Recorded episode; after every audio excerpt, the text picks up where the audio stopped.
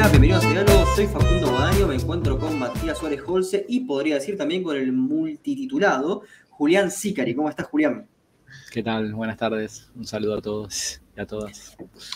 Exactamente, estas tardes este, eh, para terminar el 2021, un año realmente este, con una fecha clave, que son los 20 años de la crisis del 2001, y que se aproxima también a los 20 años de la crisis del 2002, que es parte justamente de cómo cambia la estructura productiva en Argentina. Y hace eso donde vamos a apuntar hoy. Precisamente la primera este, pregunta que me gustaría hacerte, Julián, eh, es respecto al plan austral de, Alfonsín. A ver, eh, es un programa de estabilización, pero eh, lo que me gustaría saber es si ese plan este, era el único que se podía cotejar, dado que Alfonsín llega con este, déficits, llega con deuda, tiene una crisis de deuda en, el 82 y tiene una, inflación de más del 100% desde 1975. Eh, es decir, el plan austral fue la mejor medida posible que se pudo tomar o se podría haber hecho otra cosa. Eh, bueno, a ver, eh, yo siempre cuando pienso la economía, no, o sea, pienso en que, eh, a ver, la economía no es un proceso natural, ¿no? sino que es, eh, y sobre todo lo que me interesa analizar, ¿no? que es un poco lo que vos preguntás, eh, lo que analizó es una política económica determinada, ¿no? Y esas políticas económicas responden a relaciones de poder. Entonces, lo que uno se tendría que preguntar, ¿no? y ninguna es neutral, ¿no? Todas, toda política económica busca favorecer a algunos sectores, perjudicar a otros, o por ahí los desmeré, a veces no necesariamente perjudicarlos, pero por ahí es, como que la última de sus prioridades. Y se está dispuesto a pagar ciertos precios, eh, ciertos precios, precios eh, políticos, sociales, económicos, eh, a la hora de llevar a cabo las medidas. Entonces, pensemos en, esto, ¿no? Esto como base central, porque el plan austral, no sé, yo yo me dedico mucho a la historia económica y creo que algo que permanentemente tenemos los que nos obsesionamos analizando políticas económicas, es todo el tiempo nos preguntamos qué hubiéramos hecho nosotros estando en ese lugar, ¿no? Entonces, estudiando esas circunstancias. Nosotros, cuando hacemos historia económica, contamos con lo que, eh, lo, que Habermas llama la arrogancia del paso del tiempo para juzgar lo que se hace, ¿no? Entonces, de alguna manera tenemos el, diario del lunes y a veces tenemos que tratar de hacer el desafío de pensar si, aún sabiendo todo lo que iba a pasar, si hubiésemos tomado esa decisión o por qué o si fue mejor. Porque a veces también cuando, sobre todo en economía, ¿no? Esto siempre pasa en la política, pero en la economía de manera más clara, que eh, o, ponerle con el COVID, que el COVID también es muy claro, ¿no? Cuando se está eh, surfeando la, la, epidemia eh, del COVID, que a veces cuando uno toma una medida económica, ¿no? uno dice, bueno, mira, la medida que vos tomaste generó tres puntos de daño. ¿no? Y, lo que te suelen responder dice, sí, pero si yo no hubiese tomado esa medida, el daño hubiese sido 10. ¿no? Entonces, eh, de alguna manera dicen la sacamos barato, ¿no? Eso pasa un poco con, el COVID, ¿no? Que eh, todo el tiempo dice, sí, mira, hiciste todo eso para evitar tal cosa y, pasó cosas muy malas. Sí, pero si yo no, no las tomaba hubiese sido 100 veces peor la, cuestión. Y bueno, en economía pasa un poco eso, y por ahí me fui mucho con esta explicación un poco de entender qué, qué se entiende por mejor política económica, ¿no? Porque vamos a los ojos de los protagonistas. Y en ese contexto, eh, tal vez había dos o tres grandes visiones muy ingenuas, si se quiere, que, perdón, la arrogancia que, decía Habermas, perdón que se me desacomoda el arito, ahí está, es el centro, eh, que, eh, que había en ese contexto, ¿no? Por ejemplo, el, plan austral viene a salvar eh, como una, una medida de emergencia, ¿por qué? Porque se estimaba que era la última eh, oportunidad antes de caer en una hiperinflación. ¿no? Pensemos lo siguiente, que la dictadura en el 83, cuando deja el gobierno, dejó una inflación anual del 400%. Cuando asume Grispun, que Grispun va a ser el último ministro de Economía que va a intentar volver a las políticas de la ICI, ¿no? Entonces, acá el, primer ingenuo, ¿no? o el que primero nos da a pensar el cambio de, estructura económica que, implicó la dictadura y que muy pocos veían.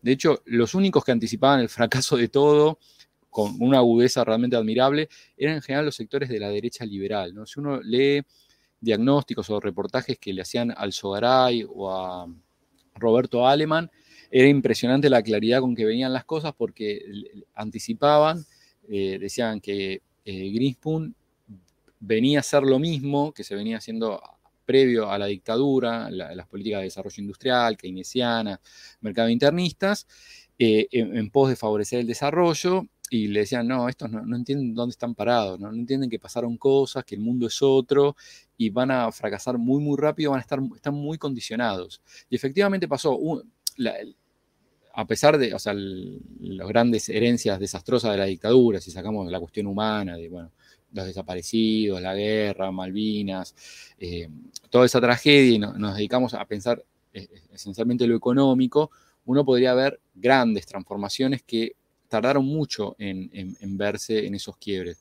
Uno tiene que ver, bueno, con la cuestión inflacionaria, que como señalaba nadie la, pudo domar. Bueno, el, plan austral, de hecho, va, a ser relativamente exitoso al principio eh, en, ese aspecto, pero bueno, Grispun recibe una inflación del 400%, después se le va a ir al 500%, y cuando termina su función ya está en el 600%. Entonces, ya era una situación que directamente era eh, o era una hiperinflación o era muy poquito, eh, el desbarranco era absoluto y el gobierno de Alfonsín eh, inicialmente había subestimado muchísimo la cuestión de la deuda externa, creo todos los actores, el, peso que significaba y la reconfiguración eh, que implicaba para la economía argentina, el avance descomunal del sector financiero y el ahogo del sector externo que iba a implicar con el faltante de divisas. Por otro lado, eh, pensaban que iba a haber una benevolencia, por así llamarlo, de las grandes potencias y de los bancos privados en este contexto. Pensemos que la deuda en, ese momento era esencialmente con la banca privada europea y norteamericana. No era con acreedores privados, no era con organismos internacionales, o sea, había un poquito, pero era mínimo. Lo central eran los grandes bancos. Entonces decía, bueno, nosotros somos una democracia, contamos que estamos renaciendo, somos débiles, nos van a apoyar, entonces... Eh, Estados Unidos nos va a acompañar, Europa también, bueno, eso fue una ingenuidad total. Julián, simplemente, este, la ley eh, de modificación a las actividades financieras que es del 77, ¿tuvo algún impacto este, a, estas transformaciones? Y este, también una aclaración, ¿puedes compartir gráficos? Este, si querés, no hay ningún problema. Ah, bueno, porque la otra vez en otro reportaje lo había intentado y no sé si fue mi torpeza o es el programa este que no lo permite, pero recuerdo que fracasé estrepitosamente en intentar hacerlo. Em, bueno, voy a ver si encuentro alguno para compartir, que esto en general ilustra bastante más, hace más llevadera la cuestión. Eh, sí, bueno, eh, la, ley de entidades financieras de Martínez de Oz fue central ¿no? para, para apuntalar la, la, transformación económica y productiva a, la cual venía a llevar a cabo la dictadura. De hecho, eh, el, programa central de, la dictadura era el plan de Martínez de Oz. O sea, nosotros, obviamente, en general, cuando pensamos en la dictadura, lo primero que nos viene a la cabeza es el desastre humano, el terrorismo de Estado, eh, bueno, también como mencionaba, Malvinas u, otros elementos, ¿no?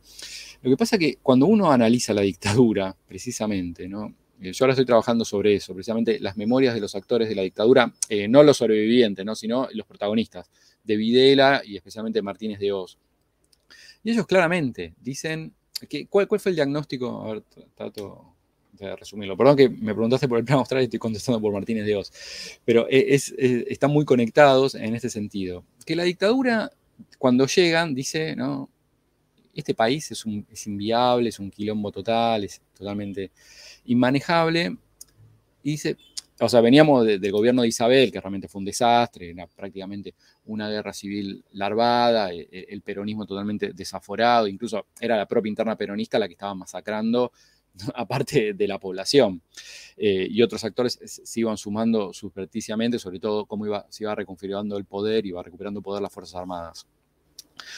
Pero cuando llegan y, eh, los militares, ellos dicen, eh, ¿qué pasa? Eh, acá nosotros históricamente hicimos mal el cálculo.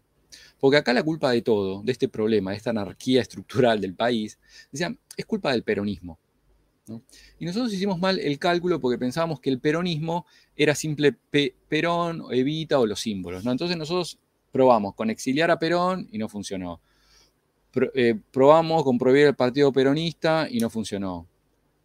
Probamos con prohibir la política, de alguna manera, un, gobierno fuerte, de orden, como podría ser el de Onganía, y tampoco funcionó. ¿Por qué? Porque siempre el peronismo resurgía, ¿no? Resurgía ya sea con la guerrilla, la juventud, los sindicatos, el gremialismo de base. Eh, siempre la movilización social, ¿no? De alguna manera tenía un impacto, ya sea a través de las urnas, de lo que sea, siempre volvía. Era como la, imagen de la, de la hidra eh, la, de mitología griega, que uno le corta una cabeza y salen dos, ¿no? Que el peronismo parecía una, bestia indomable. Entonces ya, y este es el, factor, el peronismo es la fuente de perturbación de, la vida nacional, ¿no? y ya con este momento desbocado, ¿no? En el 75, 76, entonces, decían, ¿qué, era la idea de Martínez de Oz? ¿Qué, les decía Martínez de Oz? Acá el problema, no, el peronismo es un problema, pero el peronismo es la consecuencia la consecuencia de que de un tipo de sociedad, de un modelo de país, de una estructura económica determinada, que es el que lo hace posible. ¿Por qué? Porque decía, si nosotros apostamos a un modelo de desarrollo industrialista, lo que va a generar necesariamente son sindicatos fuertes. Si nosotros apostamos a una sociedad de mercado protegida, ¿no? mercado internista, vigorosa, donde, por ejemplo, eh, lo que eh, O'Donnell llamaba ¿no? estas alianzas entre los eh, sectores de la pequeña, más débiles de la, burguesía, la pequeña burguesía, mm, que se aliaban con, el fuerte poderío del sector popular organizado del país, ¿no? y que conformaban las alianzas defensivas, podemos ponerle varios nombres, que permanentemente resurgían y, tenían la capacidad suficiente de bloquear las, a, las élites económicas, a, los sectores tradicionales del poder económico, decían, el país siempre va a estar condenado, ¿no? Porque el peronismo, ¿no? Es la consecuencia de esto, de, estos sectores mercado internistas, del empresariado, eh, del empresariado prebendario, del sindicalismo. Entonces, acá eh, lo que nosotros tenemos que cambiar es este modelo, esta estructura económica que posibilite cuando eventualmente termine la dictadura que remerjan nuevas actores sociales, nuevas relaciones de poder que socaven el poderío del populismo, como, se lo decía. De hecho, esto así eh, lo dicen, si me dan un segundo les, busco la cita específica donde Videla eh, lo, dice así y Martínez de Oz eh, lo dice de la misma manera. A ver, que la tengo más o menos acá a mano. ¿no? escuchemos, esto es lo que dice Martínez de Oz en el libro de memorias que sacó apenas terminó la dictadura, eh, terminó su gestión, en el 81. Este es el libro que se llama eh, Bases para la, Argentina Moderna. Podemos compartir, eh, si querés, y... Decía Martínez de Ocea. el programa económico estaba destinado no solo a hacer frente a la crisis existente en ese momento, sino a revertir toda una herencia que, salvo periodos de excepción, había predominado en el manejo de la economía argentina desde la posguerra. Para llevar a cabo este objetivo era necesario modificar las estructuras de la economía argentina, tanto en el sector público como en el privado. El cambio propuesto era muy profundo. No bastaba un simple proceso de ordenamiento, sino que había que transformar normas y marcos institucionales, administrativos y empresariales, políticas, métodos, hábitos y hasta la misma mentalidad de los agentes económicos privados y públicos. Esto le decía Martínez de Oz. Pensemos el último reportaje que da Videla en vida, que se lo dio al periodista Seferino Reato, que está en el libro Disposición Final, que se los recomiendo a todo el mundo que lo lea, porque la verdad que es, para mí es muy importante la, voz de los protagonistas que querían hacer. Escuchemos qué decía Videla cuando asumió, que, cómo le explicaba a Reato lo que quisieron hacer. Dice, nuestro objetivo era disciplinar a una sociedad anarquizada, volverla a sus principios, a sus cauces naturales. Con respecto al peronismo, salir de una visión populista, demagógica que impregnaba a vastos sectores. Con relación a la economía, ir a una economía de mercado liberal. Un nuevo modelo, un cambio bastante radical. A la sociedad había que disciplinarla. Queríamos también disciplinar al sindicalismo y al capitalismo prebendario. Bueno, leo esto porque, porque este era el objetivo central, romper con todo eso. Entonces, nosotros, yo creo que general, cuando se piensa la dictadura, hay que pensarla al revés. Eh, el objetivo central de la dictadura era el programa de Martínez de Oz. Y el terrorismo de Estado era la política subsidiaria para llevar a cabo esa política económica. Porque por el terrorismo de Estado lo que buscaba era precisamente el disciplinamiento social, porque ese programa, sin ese nivel de represión eh, social y política, hubiese sido inviable. Entonces, lo que la dictadura, cuando eh, asume, ¿no? que ellos mismos decían, nosotros tenemos objetivos y no plazos, ¿cuál es el objetivo? Precisamente llevar a cabo, ¿no? darle el tiempo suficiente para que la estrategia de, de, cambio de estructura económica que proponía Martínez de Oz tuviera los efectos es suficiente. Entonces, ahí cuál es la idea? Bueno, reventar el mercado interno, abrir la economía, generar el atraso cambiario, crear nuevos actores, ¿no? Acá va a ser el, momento de esplendor de los grandes grupos económicos, de la patria contratista, la, patria financiera, el mega endeudamiento. Bueno, acá se van a dar una serie de quiebres fundamentales que van a condicionar, y de hecho lo siguen haciendo, eh, a eh, los gobiernos, no pudo resurgir el, peronismo en, su plenitud. Pensemos que una de las grandes sorpresas históricas cuando sale, sale la dictadura es que había sido derrotado el peronismo, ¿no? Bueno, acá tenemos que pensar cuáles fueron las bases económicas y sociales que hicieron posible eh, esa victoria, ¿no? o esa derrota, la victoria del radicalismo y la derrota del peronismo y por qué nunca más se pudo volver a las políticas de la vieja ISI. Se abandonó definitivamente la estrategia de, desarrollo industrial que se había intentado llevar a cabo desde la década del 70. Greenspoon, que repito, cuando, cuando se hace cargo de gobierno, intenta hacer un programa de la vieja ISI y le salió un desastre. Entonces va a durar un año y pico en, el cargo. Y eh, ahí están diciendo, estamos al borde del abismo, Alfonsín empieza a decir, eh, la, estrategia de consumo, anclada en el consumo, tiene patas cortas. Pensemos que Griffin cuando asume, ¿qué quería hacer?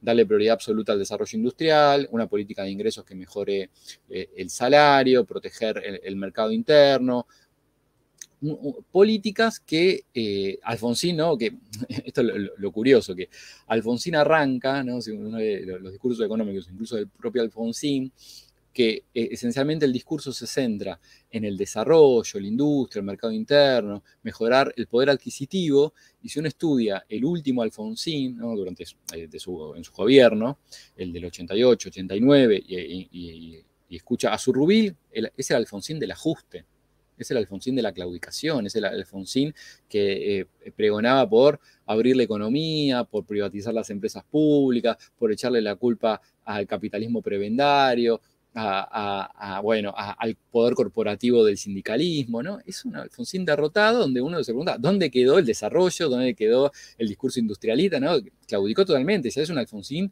totalmente eh, colonizado por las pautas de las políticas de ajuste y neoliberalismo. Entonces, esta transición que va desde Greenspoon a este Alfonsín y, su rubicia final, totalmente eh, dispuestos a llevar a cabo las políticas de ajuste que van a anticipar las que va a ser Menem y eran las que proponían Angelos, ¿no? Pensemos que Angelos, cuando eh, es designado eh, candidato eh, por, el radicalismo, para ser presidente del radicalismo, que lo designa Alfonsín, Angelos era peor que Menem, ¿no? Peor que Menem en el sentido de lo que hizo Menem. De hecho, Angelos durante los 90, ¿qué va a decir? Menem me robó el programa, está haciendo todo lo que dije yo en campaña que iba a hacer, porque pensemos que en la campaña del 89, ¿no? Nosotros en general solemos recordar la consigna de Menem de el salariazo y la revolución productiva. Bueno, ¿cuál era el eslogan de, de, Angelos? O sea, mientras Menem proponía el salariazo, Angelos, el lema era el lápiz rojo. Angelos proponía como lema de campaña ajustes. ¿no? Ajuste, aparte pensemos también la propia presentación física de Angelos, ¿no? Era un tipo que siempre usaba trajes gris, eh, se peinaba para el costado, a, culo de botella, era un tecnócrata, ¿no? Eh, que venía y, Menem se proponía como una suerte de bestia negra de la, democracia, revivir el, peronismo, no decía que él no venía a hacer peronismo de saco y corbata, que no iba, a negociar con el FMI, que iba a recuperar eh, las Malvinas a sangre y fuego, que iba a nacionalizar el sistema bancario y financiero argentino. Bueno, era un Menem que era un Chávez, ¿no? Eh, bueno, que al final alto volantazo pegó. Eh, pero bueno, lo interesante es esta transición. Volviendo al tema del Austral, el tema del Austral decía, bueno, acá la, estrategia populista, mercado internista está condenada. Eh, ya el gobierno de Alfonsín había perdido las esperanzas de contar con, el apoyo de las potencias centrales de, Europa y de la banca privada. Ya en ese momento estaba colapsando prácticamente lo que se llamaba la estrategia de eh, conformar un club de deudores ¿no? de países latinoamericanos que, en ese momento era el, consenso de Cartagena, que se habían ido a Colombia para tratar de armar así, decir, bueno, todos los países latinoamericanos estamos ultra reventados, sufriendo por la crisis de la deuda, unámonos porque si nosotros nos unimos, tenemos la capacidad de condicionar eh, a los bancos europeos y norteamericanos. Acá el que se va a aportar como el ojete va a ser Brasil, ¿no? que, porque, porque Reagan le va a, proponer a, Brasil una mejor eh, renegociación de la deuda, con tal de que rompa el club de Cartagena, entonces bueno, ese club sin, sin Brasil y los otros países dudando, porque que, ninguno quería sacar los pies del plato ni romper con Estados Unidos, bueno, ese club va a quedar prácticamente en la nada, también la estrategia de revisar la deuda y no pagarla también va a quedar abortada, entonces decimos, bueno, hay que seguir pagando la deuda. Eh, entonces, esta es otra de las ingenuidades, o sea, una es la que les comentaba de no entender el cambio de, estructura económica que representa la dictadura. Otra es cuál iba a ser la posición con respecto a las potencias eh, europeas y norteamericanas y la banca privada.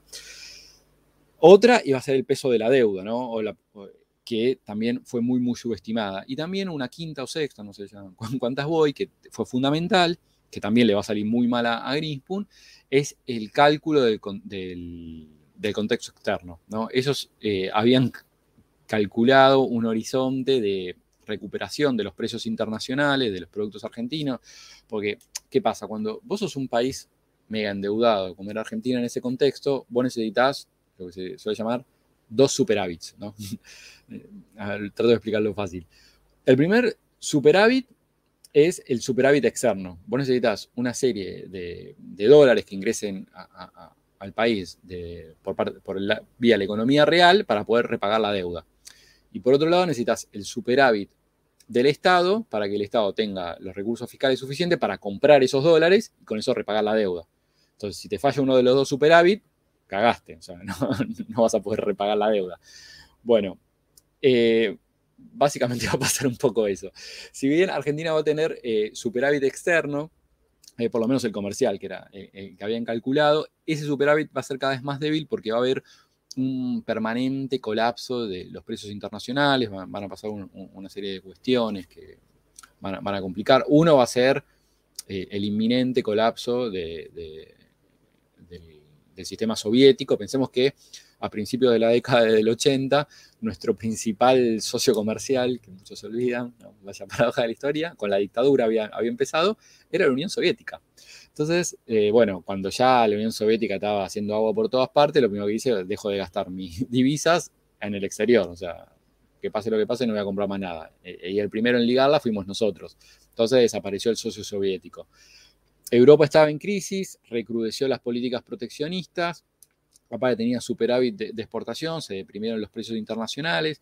Pensemos también que en ese momento estaba el secretario del, Tesoro norteamericano, era Paul Baker, que eh, tenía una política de tasas muy, muy agresivas, muy altas, ¿no? porque Estados Unidos tenía, eh, la primera mitad de los 80 tenía presiones inflacionarias altísimas y la estrategia era eh, de tinte fuertemente monetarista, decía, bueno, subiendo las tasas de interés vamos a mostrar compromiso con eh, la, lucha antiinflacionaria. Y eso fue lo que aplicó y castigó muchísimo a los países que estaban endeudados, como los latinoamericanos, con, que eran, pensemos que la deuda en ese momento era era, era, diferente con la estructura de la deuda porque era no solo con la banca privada, sino que era a tasas variables y a corto plazo que eso no es lo que pasa ahora. Ahora más o menos eh, toda la deuda ya está emitida, ya está pautada la, tasa, la fecha de vencimiento y uno la, puede calcular desde entrada, no, no, hay sorpresas. ¿no? En, ese contexto sí, permanentemente se sacudían. Eh, y aparte, bueno, estaban las tasas internacionales muy, muy altas. Bueno, frente a este contexto es que va a salir eh, el, el, plan austral. El austral eh, pensemos que la idea era lo que se llamó hacer un ajuste positivo, ¿no? porque decía que iba a ser un plan de estabilización en el cual no se iba a poner el énfasis tanto en la cuestión populista, tradicional, o sea, de una política de ingresos y de aliento a la demanda, sino que iba a buscar volcarse que el epicentro de, la mejora sea la salida exportadora y el crecimiento de las inversiones. Entonces, por eso se le llamaba el ajuste positivo, se calculaba que iba a haber una alta demanda externa, que esto fue uno de los eh, puntos nodales, ¿no? el, talón de Aquiles de, lo que iba a pasar, porque eh, ellos pensaban que arreglando la cuestión fiscal, monetaria, eh, dando aliento, acercándose a las políticas del, poder económico concentrado, iban a solucionar la cuestión económica. Bueno, fracasaron olímpicamente, porque en el fondo el plan austral, ahora sí puedo desmenuzar algunas cuestiones más técnicas y las medidas, pero en el fondo en el, plan austral, ¿qué representa? ¿No? Es decir, vamos a hacer un modelo, un, modelo económico, una política económica que sea funcional a los grandes grupos de poder. Básicamente es eso. Es un anticipo más light de lo que va a intentar hacer después Menem, que va, eh, como se decía, Menem le dio el poder a los que ya lo tenían, bueno, esta la anticipación es, eh, es el plan austral. ¿Por qué? Porque trataba de garantizarlas una alta rentabilidad, bajar, eh, bajar eh, la, cuestión, el, costo financiero, tener una pauta asalariada que decían que no iban a castigar mucho a los trabajadores, pero en el fondo ya la misma pauta era que, que cada mes los trabajadores recuperaban el 90% del salario y después cada tres meses iba a haber un ajuste trimestral que iba a hacer que recuperara. Pensemos que acá entonces no hay mejora, sino un perjuicio permanente de eh, los salarios de, eh, los laburantes. Eh, aparte, acá la idea era no solo no caer en, en romper el, salir del peligro inminente de caer en la hiper, sino que era romper la, la inercia hiperinflacionaria donde la estrategia central iba a ser atacar fuertemente las expectativas. Por eso acá la estrategia del cambio de moneda, no del signo monetario, que se pasó del peso al austral, ¿no? las tablas de desagio, que bueno, hicieron toda una maraña que precisamente eh, lograron cortar eh, todo lo que... Eh, toda esa inercia, porque era muy difícil continuar con esa pauta, ¿no? Porque, bueno, a vos te aplicaron las tablas de desagio que te complicaban mucho, entonces fue bastante efectivo. Eh, en principio hubo una, serie de medidas, eh, eh, también se lo llamó el ajuste heterodoxo, ¿no? porque en realidad fue un mix, ¿no? donde hubo las clásicas medidas ortodoxas, ¿no? de evaluación, reducción del gasto estatal, congelar vacantes, subir algunos impuestos, subir las tarifas de, de servicios públicos, un programa monetario astringente, se iban a liberar algunos precios. Va a ser la primera vez que se va a intentar eh, las privatizaciones, ¿no? sobre todo en fabricaciones militares, Somisa y petróleo, que en general se recuerda a la de Entel y a Aerolíneas Argentinas, que es muy posterior, que va a llegar recién en el 88. Esto eh, ya en el 85 se quiso hacer. Y aparte que el plan contó con el apoyo eh, del FMI.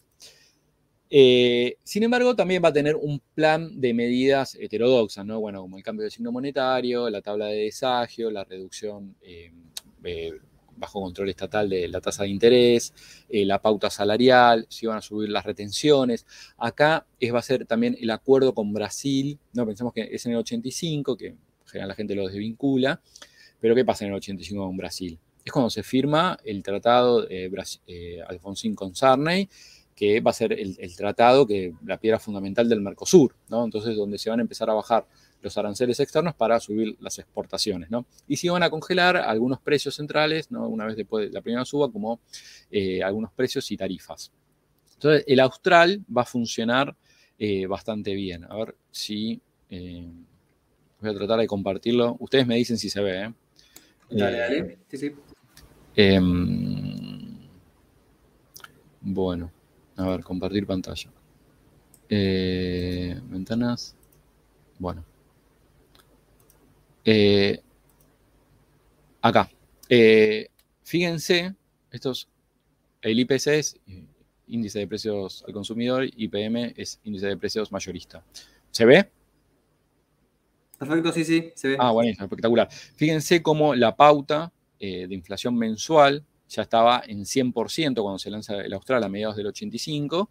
Fíjense cuando aparece la caída espectacular.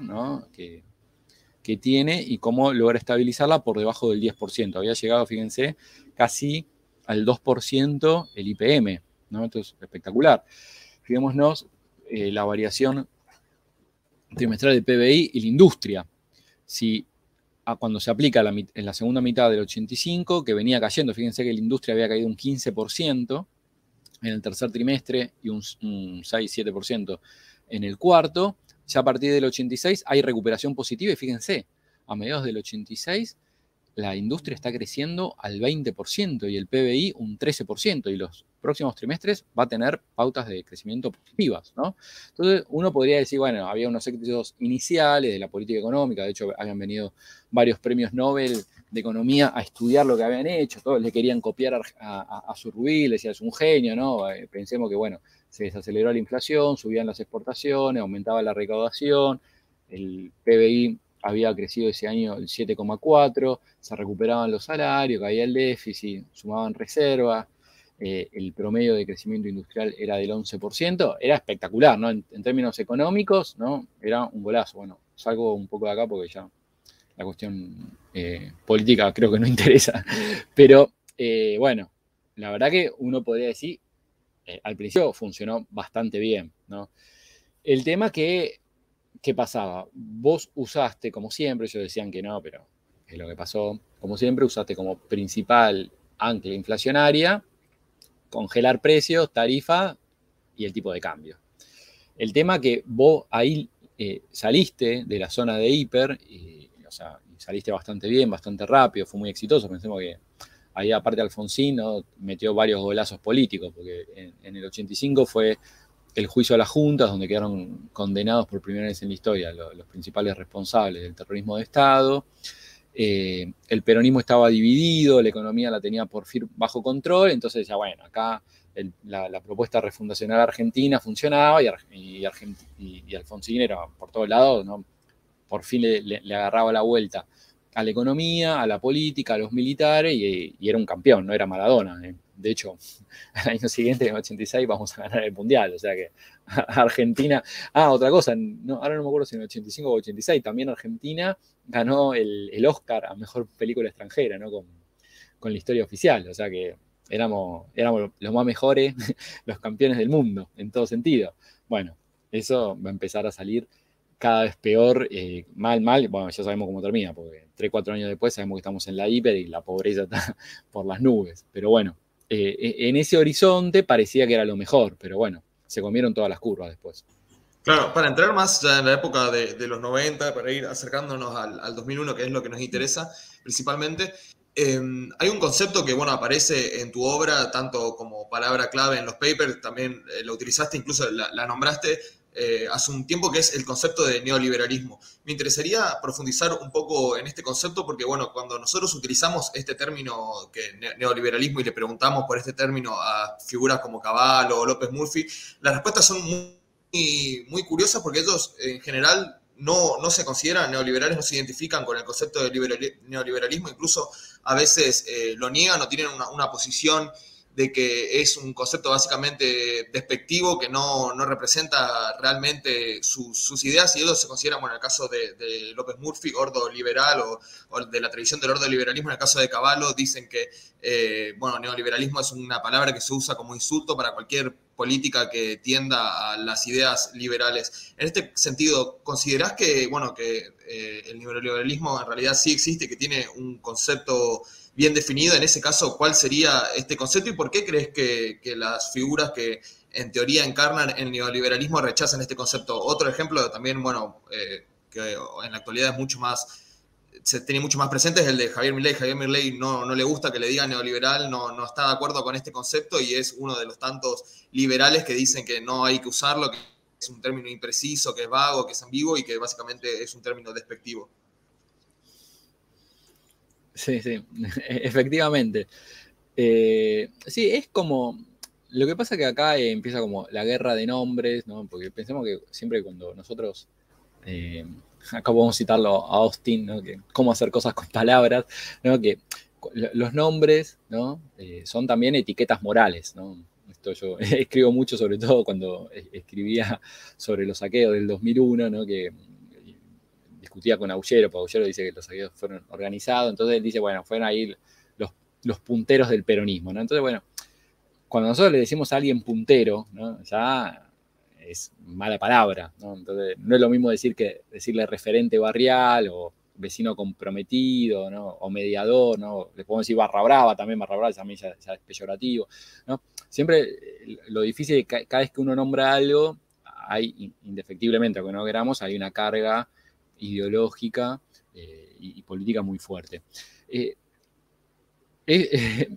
efectivamente, como vos decís, los neoliberales no quieren ser vistos como neoliberales. También como yo suelo charlar bastante con esta gente, a veces en buenos términos, a veces no tan buenos, pero eh, ellos, por ejemplo, lo interesante es que cuando ellos cualquier medida que no es la que ellos creen ¿no? doctrinariamente que es liberal, por así llamarlo, ¿qué dicen? Eh, estatista, populista, socialista, bueno, yo no sé si subir un poco las retenciones es socialismo. Bueno, no, yo, algunos dicen que Macri, a ese nivel era que Macri, cuando, subió las retenciones, ¿no? Eh, Milei dice que Macri y la reta son socialistas. Bueno, ya como que nos fuimos un cacho al carajo, donde todo, eh, no, hay palabras que son tan, tan amplias, ¿no? Eh, tan incluso polisémicas, podrían decir, un flotante, ¿no? Que abarca tanto sentido, ¿no? Como, bueno, neoliberal, socialista, si se quiere, populismo que tiene tanto sentido. De hecho, por ejemplo, eh, Casullo, en, su último libro, cuando, que es eh, ¿Por qué funciona el, populismo? Dice, bueno, el gobierno de Macri era un gobierno populista. Todo uno dice, ¿de qué tiene de populismo? Bueno, ella va a decir, no, la estructuración del relato político, yo qué sé. Bueno, está bien. Entonces, cada uno nombra a las cosas como le parece. Lo curioso, ¿no? Si uno hace la, eh, la etimología eh, política, ¿no? una genealogía del neoliberalismo. ¿no? Uno se podría decir dónde nace, quién, quién lo nombra así y dónde surgió.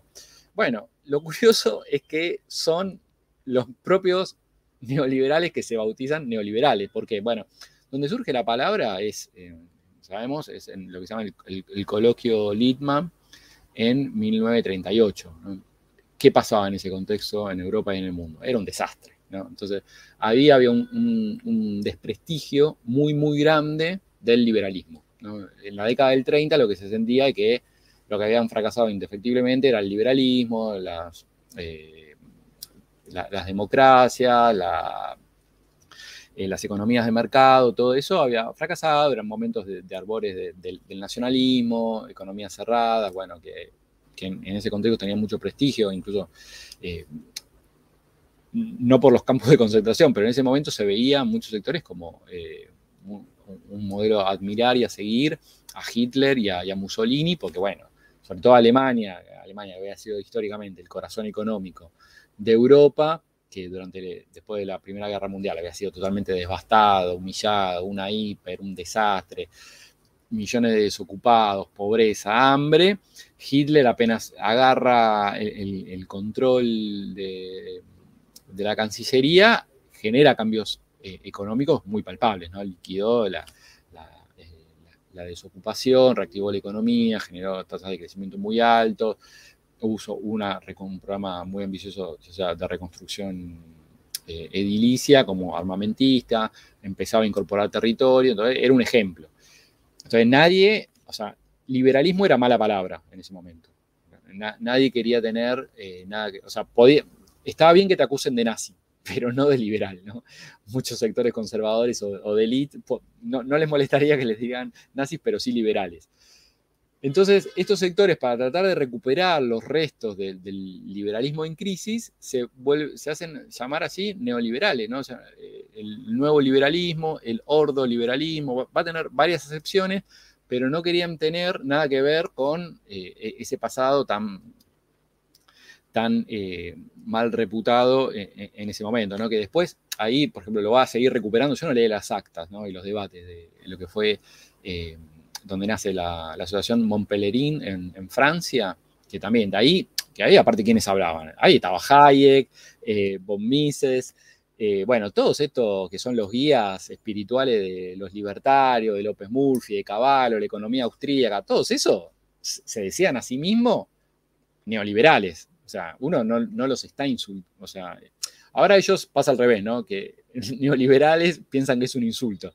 Pero bueno, es como más o menos enmarcar el conjunto de ideas o la visión que tienen de, la sociedad, las políticas, ¿no? Bueno, es decir, hay que privatizar todo, hay que flexibilizar el trabajo, eh, no hay que darle bola a, la industria, a la producción, al mercado interno, eh, los sindicatos son corporaciones que estorban, bueno, todo este tipo de ideario, bueno, son ideas que se quiere que son propias de, ahí, del coloquio eh, Lidman y, de la sociedad Montpellerín y de las obras de ese momento, de camino a, la servidumbre y todos estos, estos ideólogos que hoy increíblemente han resurgido, eh, estos muertos, eh, que bueno, que han, pregonado lo peor.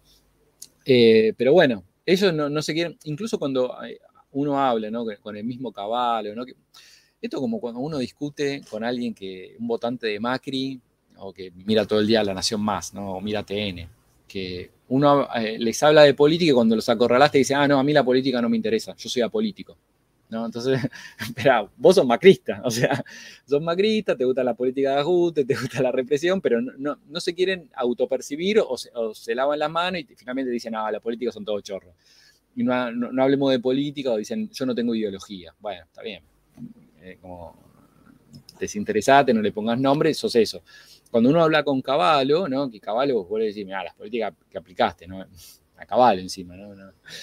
Es el, clásico programa neoliberal, te decir, no, no, estos son lo que se hacen las, lo que se hace en todas las economías modernas, lo que pasa que a mí, de hecho, me ha dicho, vos sos un nostálgico de la Unión Soviética, eh, o, cosas así, ¿no? Bueno, eh, e, ellos se piensan que no hacen ideología, que no favorecen sectores económicos, que no hay disputas de poder, que no hay puja distributiva, que no hay modelos de, desarrollo en conflicto, que no hay alternativas, que ellos como son políticas neutrales, ¿no? Y que siempre, fijémonos que esto está de fondo en todo el ideario neoliberal, que la política sobra, ¿no? Y en todo caso, cuando termine la política, ¿qué es? Corrupta. Entonces ellos te dicen, bueno, la política es corrupción, robo, choreo, por eso hay que reducir el Estado, hay que privatizar, hay que tener los controles y el problema acá es el exceso de política. De hecho, si hablamos de los 90, ¿cuál, cuál era el principal tema de discusión eh, política o económica en los 90? ¿no? Era, era la corrupción. ahí, pensemos, en los 90 que había desempleo del 21%, de hecho en el 95 Menem tiene la reelección con 18% de desempleo, no se discutía la desocupación, no se discutía el programa de, los 90, no se discutía la convertibilidad, no se discutía el mega endeudamiento, la política de flexibilización laboral, la desindustrialización, la caída del salario, el aumento de la desigualdad, la pobreza, todo eso no se discutía. Lo que se discutía eran temas de ética pública como la corrupción, yo qué sé, eh, la, falta de transparencia, ¿no? estos adalíes del honestismo, como era Chacho Álvarez o Graciela Fernández Mejía. Entonces, con eso eh, hacen una trampa ideológica donde te dicen acá no hay ideología, ¿no? De hecho, que se decía de los 90, lo que prima es el pensamiento único. Entonces, bueno, esa es como la visión o la manera que ellos tienen de, representarse a, sí mismos. Claro, y relacionado este, a este, concepto de neoliberalismo también aparece en tu obra una visión muy crítica de lo que es la economía ortodoxa, ¿no? Utilizás este concepto de de ortodoxia en, tus papers. Eh, en ese sentido, ¿vos te sentís más identificado con, las escuelas heterodoxas tipo del post-keynesianismo? ¿O cuál vendría a ser eh, las escuelas que más, con las que más concordás? Sí, sí, en general. O sea, eh, se suele decir que la principal diferencia entre la ortodoxia y la heterodoxia es que los ortodoxos tienen, eh, están enamorados de las herramientas, ¿no? Entonces, como que, no sé, si yo te dijera, eh, no hay que emitir, no hay que tener déficit fiscal, eh, las tasas de interés tienen que ser positivas. Bueno, eso, por ejemplo, a mí no me parece un objetivo de política económica.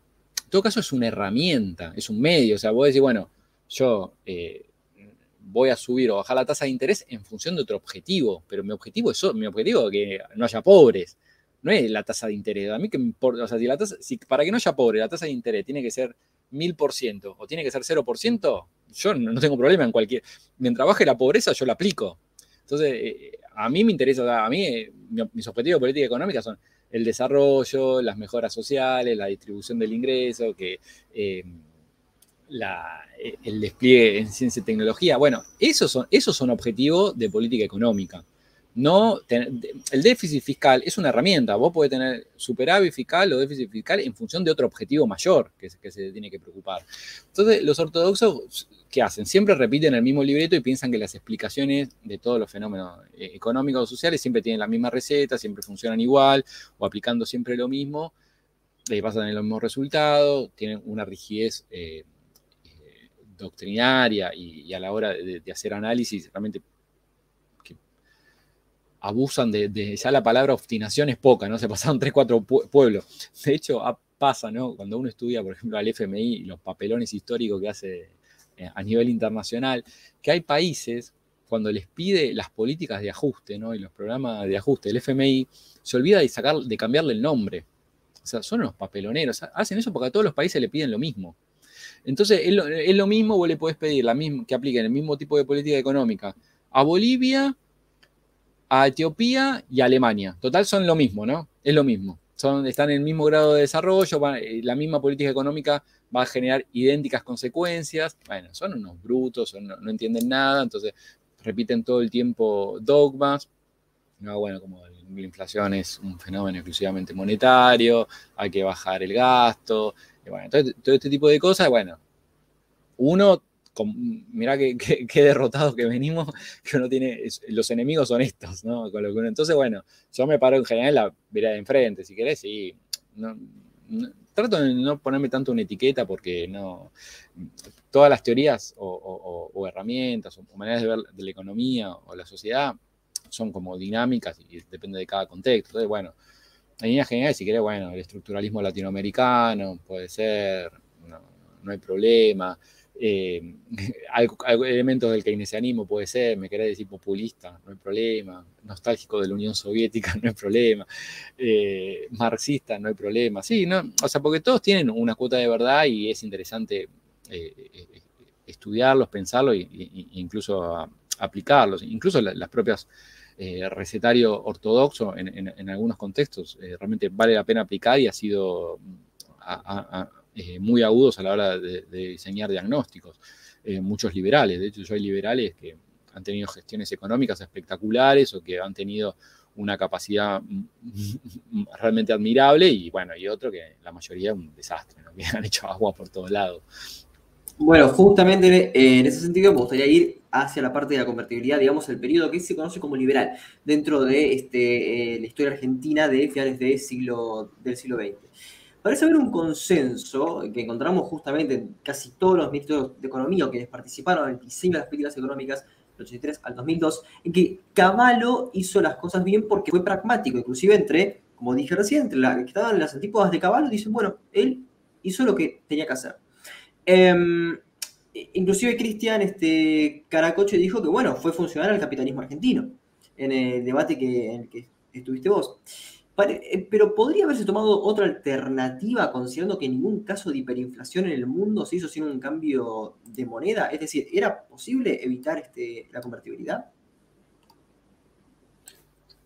Sí, o sea, es posible es, casi todo en la, vida, ¿no? Como dice Ricky Martin, nada es imposible, podemos hacernos invisibles. o sea, eh, sí, o sea, en líneas generales, ¿no? O sea, pensemos que los colaboradores de, de Caballo, eh, cuando ya Caballo, a ver, también contestemos un poco. Caballo es el cuarto ministro de Economía de Menem. O sea, ya venían, hay tres que vinieron atrás, y Caballo cuando asume, asume en un contexto de crisis económica bastante agudo. Eh, Caballo estaba, eh, de hecho, casi se come el tercer pico hiperinflacionario. O sea, no es que venía, incluso no contaba con el apoyo del mercado, se lo quisieron llevar puestos. Si alguien le interesa profundizar en esta coyuntura, paso el chivo. Hay un artículo que yo escribí que se llama, eh, bueno, no me acuerdo el título, pero algo así como el origen del uno a uno. Eh, o, bueno, por ahí que es como habla del contexto específico, la coyuntura entre enero y abril del 91 de cuando surge la convertibilidad, ¿no? Entonces, ¿quién hablaba? ¿Qué se discutía? De hecho, la mayoría decía, no, Caballo se va a comer acá. Ya estaban las señales, ¿no? Indicios, a ver si, si encuentro el gráfico se los muestro. ¿No hablas de, las matrioscas económicas?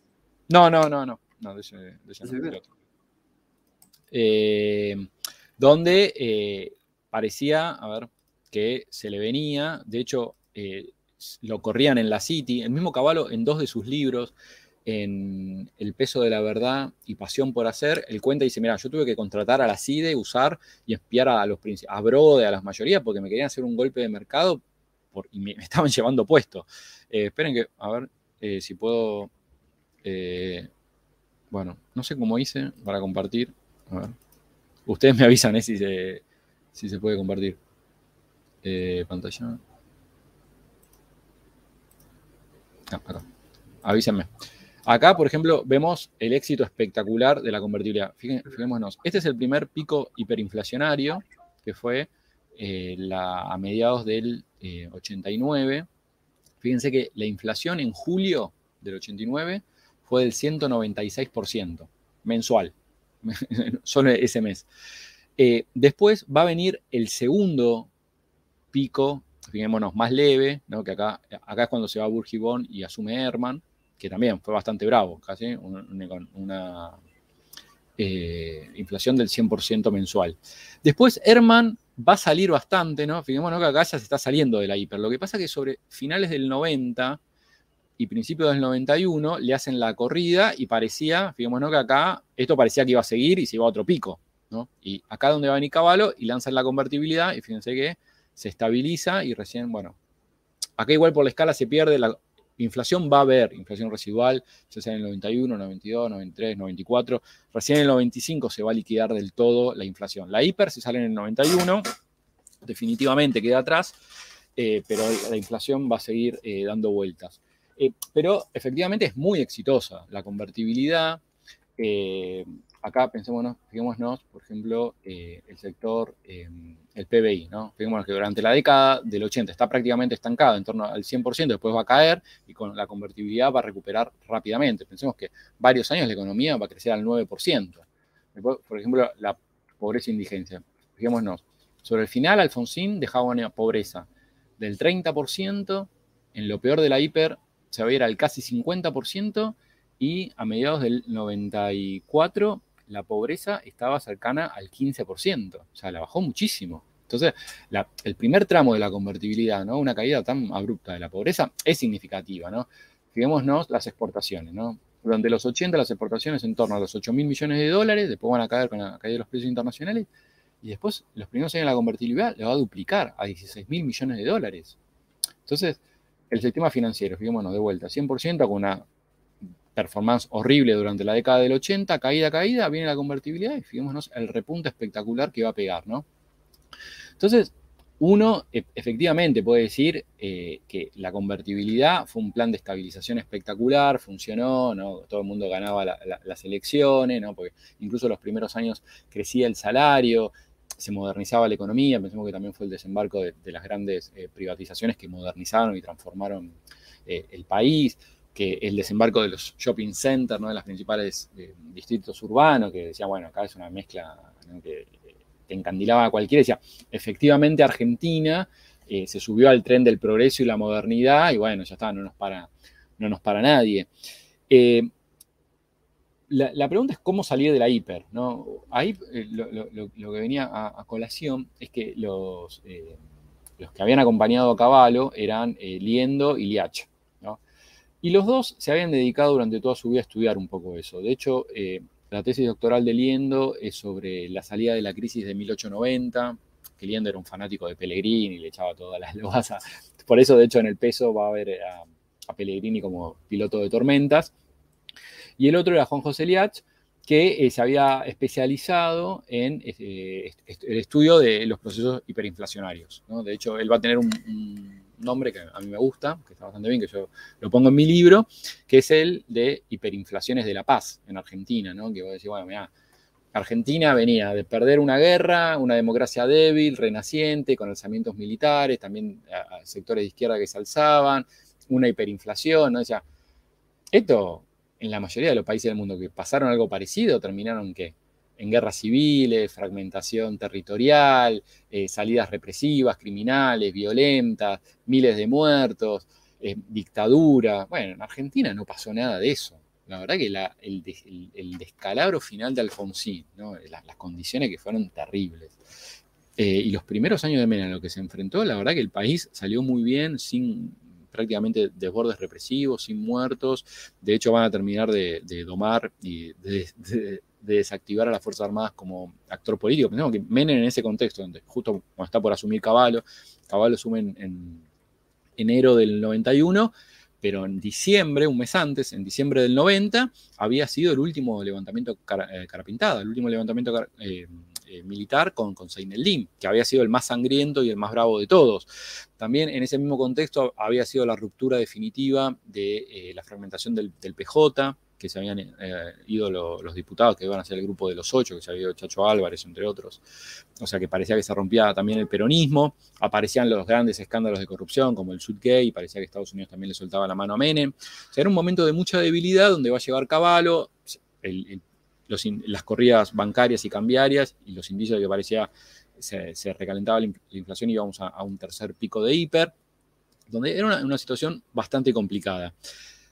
Ahí igualmente el país, recién mostraba los gráficos, cada pico hiperinflacionario había sido más débil que el anterior, ya los rezagos para mí no estaban las condiciones para que se desencadenara una tercera hiper. Eh, sí era una, situación turbulenta. Liach decía, mira, todos los países del mundo que salieron de una hiperinflación, tarde o temprano terminaron en un tipo de cambio fijo.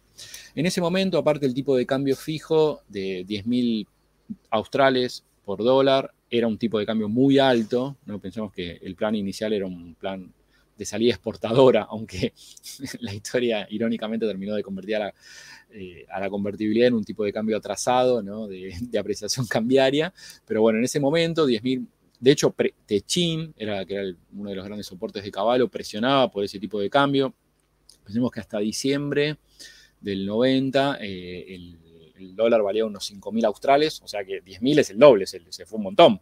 No, no, era un tipo de cambio bajo. Lo que pasa es que en general se olvida todos los rezagos inflacionarios que se comió la, convertibilidad, porque todos piensan liquidó la, la, inflación. No, mentira. Acumuló un montón. De hecho, si uno toma desde, que, desde abril del 91 hasta el momento donde se alcanza inflación cero, hay casi un 50% de inflación acumulada. Todo eso se lo va a chupar el tipo de cambio y va a terminar siendo un tipo de cambio recontrapreciado por eso. Em, ¿No, le quitó, un poquito de competitividad este, a, a Techint este, el hecho de ir a, un 1 a 1? Bueno, depende qué es lo que uno entienda por competitividad, porque ahí había muchas cosas, ¿no? Techin se beneficiaba, por ejemplo, con el proceso de privatizaciones, ¿no? que, se estaba viviendo. De hecho, eh, Somisa, la principal siderúrgica estatal, se la van a quedar ellos. Eh, o con todos los programas que favorecían a, a los proveedores del Estado, donde Techin aparte eh, tuvo planes específicos, eh, petroleros eh, y varios más que fueron a medida de, Techin. Al principio, aparte, la convertibilidad no fue tan, no se apreció tanto la moneda, porque, bueno, primero fue un proceso de, apreciación, o sea que de entrada no era una moneda apreciada. y aparte, vos lo que tenías que te favorecía era la ampliación del régimen del Mercosur. Pensemos que del 91 al 95 es cuando efectivamente se pone en vigencia el Mercosur y todos los años se bajaban un 20% los aranceles. Entonces, eh, hasta el 95 que era arancel cero. Entonces, vos eso, Argentina le permitía ganar el mercado brasilero, que iba a tener cero eh, arancel. Entonces, ahí Techín, que estaba empezando a diagramar políticas de de ser no solo un campeón nacional, sino un campeón regional, lo beneficiaba. Eh, por otro lado, eh, también lo que contó Argentina y que permitió que al principio el, atraso cambiario no sea tan palpable, a ver si quieren se los muestro en un gráfico, era que eh, los precios internacionales acompañaban mucho al país. Entonces, esa apreciación cambiaria se pudo disimular bastante durante los primeros años. Em, así que, bueno, eso yo creo que, se podía salir de la hiper de otra manera y de, hecho la convertibilidad en, principio no estuvo mal. O sea, si vos me decías, mira, se aplicó la convertibilidad, que esto es lo que quiso hacer también Caballo, el tema que acá el diablo metió la cola, ¿no? Porque eh, la convertibilidad era un plan de estabilización, era un plan de emergencia, no era una política económica de largo plazo, no era un modelo de desarrollo como muchos piensan o, como quedó un poco en la historia. tema que se ató prácticamente la continuidad del país a la convertibilidad por lo exitoso que fue, ¿no? Porque si vos me decías, mira, la convertibilidad iba a durar del 91 al 93, del 91 al 94, yo te, lo recontrafirmo, eh, eh, estaba bien, era lógico que funcionara así, porque realmente era, se, eh, salió de la hiper y funcionó a todo nivel, ¿no? Que al bajar la pobreza, subir salario, recuperar la actividad económica, recuperar la paz social, ¿no? el nivel de, conflictividad, el crecimiento económico, salir de la hiper, bueno, estaba bien eso. El tema que Caballo, el mismo, Caballo, siempre quiso salir de la convertibilidad. Él entendía que era un programa transitorio, un plan de emergencia. El tema que quedó como algo permanente. Entonces vos tendrías que haber salido, si querés, en el 93 con la devaluación de eh, la libra esterlina. Bueno, eh, si hubiese salido en el 95 con la crisis del tequila, todo el mundo te hubiese entendido y hubiese sido lógico. Porque en, en todo caso eso te hubiese permitido construir una plataforma de desarrollo, incluso exportador, mucho mejor. Porque eh, están devolviendo todos los países. Ningún político te hubiese apoyado primero y segundo. Caballo, sí, es, cierto que este, el, discurso de los 90 y del 2000 es ese, pero el, hecho de este, él hubiese ido por libre flotación, Roque Fernández no quiso, después en el 2001 la canasta de monedas y eso. Pero hoy, por ejemplo, dice si o sea, que lo conveniente hubiese sido mantener la convertibilidad y que si hubiésemos tenido convertibilidad, el tipo de cambio sería 5.5. Entonces, como que Caballo se el, caballo que estamos comentando ahora parece ser un caballo viejo. O sea, la perspectiva de caballo ahora parece cambiar, en el sentido de mantener la convertibilidad. A ver, espera, ordenemos un cacho. Eh, caballo en los 90 y, eh, y, en el 2001, él siempre quiso salir de la convertibilidad. Siempre. Fue el objetivo. Él sabía las debilidades y sabía que era una política insostenible en el largo plazo. En el mediano y largo plazo era insostenible, que de hecho fue lo que pasó. Ahora bien, como vos decís, el problema de la convertibilidad no era tanto la cuestión económica, por lo menos al principio, sino el problema político, que nadie quería salir de la convertibilidad, ¿no? Y que la supervivencia de la, por llamarlo, de los líderes políticos estaba atada a la supervivencia de la convertibilidad. De hecho, Menem, cuando son las elecciones del 95, pensemos que las elecciones son en mayo, mayo del 95. Bueno, en marzo o sea, dos meses antes, aplica un plan de ajuste de la concha de la lora, echa empleados estatales, sube tarifas, todo. ¿Por qué? O sea, ningún político dos meses antes de las elecciones, menos presidenciales, va a aplicar un plan de ajuste de esa magnitud. Menem lo hace porque él lo que quería mostrar, el que prefería dispararse en el pie antes de salir de la convertibilidad. ¿no? Y de hecho, fue una buena lectura política porque ganó la, tuvo la reelección. O sea, la sociedad en ese momento estaba dispuesta a pagar prácticamente cualquier precio con tal de mantener la convertibilidad y no volver a la locura final ¿no? de lo que fueron los años 80 y el, final del, gobierno de Alfonsín. Entonces, de hecho, cuando uno analiza, por ejemplo, las plataformas electorales del 95, ¿no? las tres principales fórmulas, ¿cuáles fueron? Bueno, la de Menem, la segunda del, del Frepaso y la tercera la del radicalismo. Entre los tres partidos tenían más del 90% de los votos. Los tres proponían mantener la convertibilidad. O sea, o sea, los tres se peleaban quién iba a regir el mismo modelo económico que ninguno estaba dispuesto a cambiar. Entonces, acá, o sea, a nadie le molestaba el mega endeudamiento, que ya el desempleo esté 18%, que ya a partir del 94 y el 95 la pobreza va a empezar a crecer, que van a empezar a caer los salarios, la desindustrialización, las políticas de flexibilización laboral. Bueno, todo eso va a quedar de lado. Durante todos los 90 nadie lo va a discutir. El problema político, de hecho, tampoco la oposición ni Chacho Álvarez, ni De la Rúa, ni Terraño, ni Alfonsín. Si bien un poco, tal vez Terraño, Alfonsín, algo balbucearon, nadie quería salir de la convertibilidad. Incluso el que fue más claro y categórico, diciendo que había que salir de la convertibilidad, era Dualde. Y a Dualde le costaba, ¿no? Porque si uno eh, estudia, ¿no? que bueno, yo en mi libro me dedico bastante a estudiar qué es lo que proponía Dualde para el 99, que realmente era, por lo menos a mis ojos o a los ojos de hoy, era el más lúcido.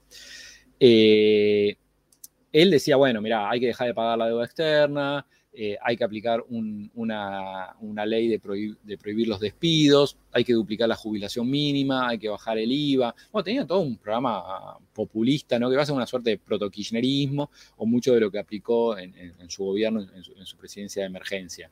Eh, la verdad que un, un duelo bastante zurdo o populista, ¿no? Que muchos nos olvidamos. todo el tiempo va a decir, el modelo está agotado, eh, ya al principio estaba bien salir de, eh, o sea, eh, había que darle paso a un gobierno de estabilidad. Ahora el gobierno que viene tiene que ser el gobierno del trabajo, de la producción. O sea, tengo un discurso, la verdad, que el más lúcido, de hecho, pasa cuando hace el cierre de su campaña electoral, yo lo pongo en el libro, en el, en el Monumento a la Bandera en Rosario, en el 99, en octubre del 99, él dice, miren, si no cambiamos, yo no quiero ser pájaro de mar agüero, pero si no cambiamos a los radicales le va a pasar lo mismo que en el 89 y esto va a terminar en un desastre económico igual, eh, eh, como el de Alfonsín. Bueno, palabras proféticas, ¿no? Porque fue exactamente así. Eh, y bueno, el tema que Caballo siempre quiso salir, hacer la, canasta de moneda, el problema de la, el de la clase política y de la sociedad, que no estaba dispuesta a salir de la convertibilidad de ninguna manera, ¿no? a pesar de ya la segunda mitad de los 90, los costos sociales y económicos eran cada vez más palpables, no era que nadie los veía. Lo que pasa es que había tal colonización ideológica donde la discusión no era la convertibilidad, no era la economía, no era la distribución del, ingreso, sino la corrupción. Entonces ahí los, que ganaron eran Perdón, ¿no? Como el programa, ¿cuál era de la alianza?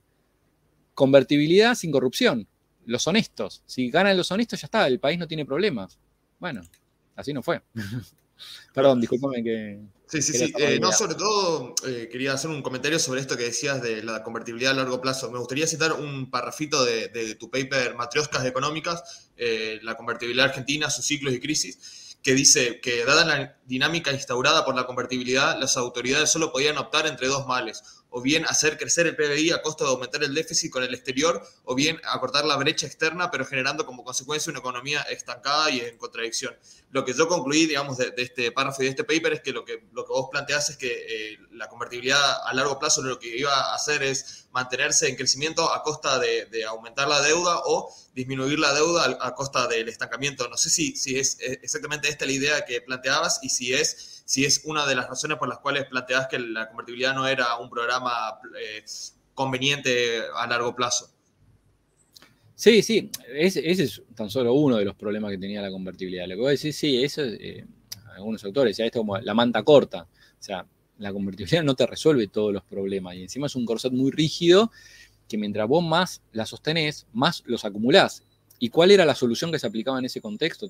y todas las autoridades políticas era blindar a la convertibilidad con más convertibilidad. O sea, subían los costos de salida de la convertibilidad para mostrar compromiso y decir que nadie va a salir de la convertibilidad, lo cual hacía que si algún día se salía de la convertibilidad, los costos de salida iban a ser infinitamente más altos. O sea, que le estaban juntando barriles de pólvora.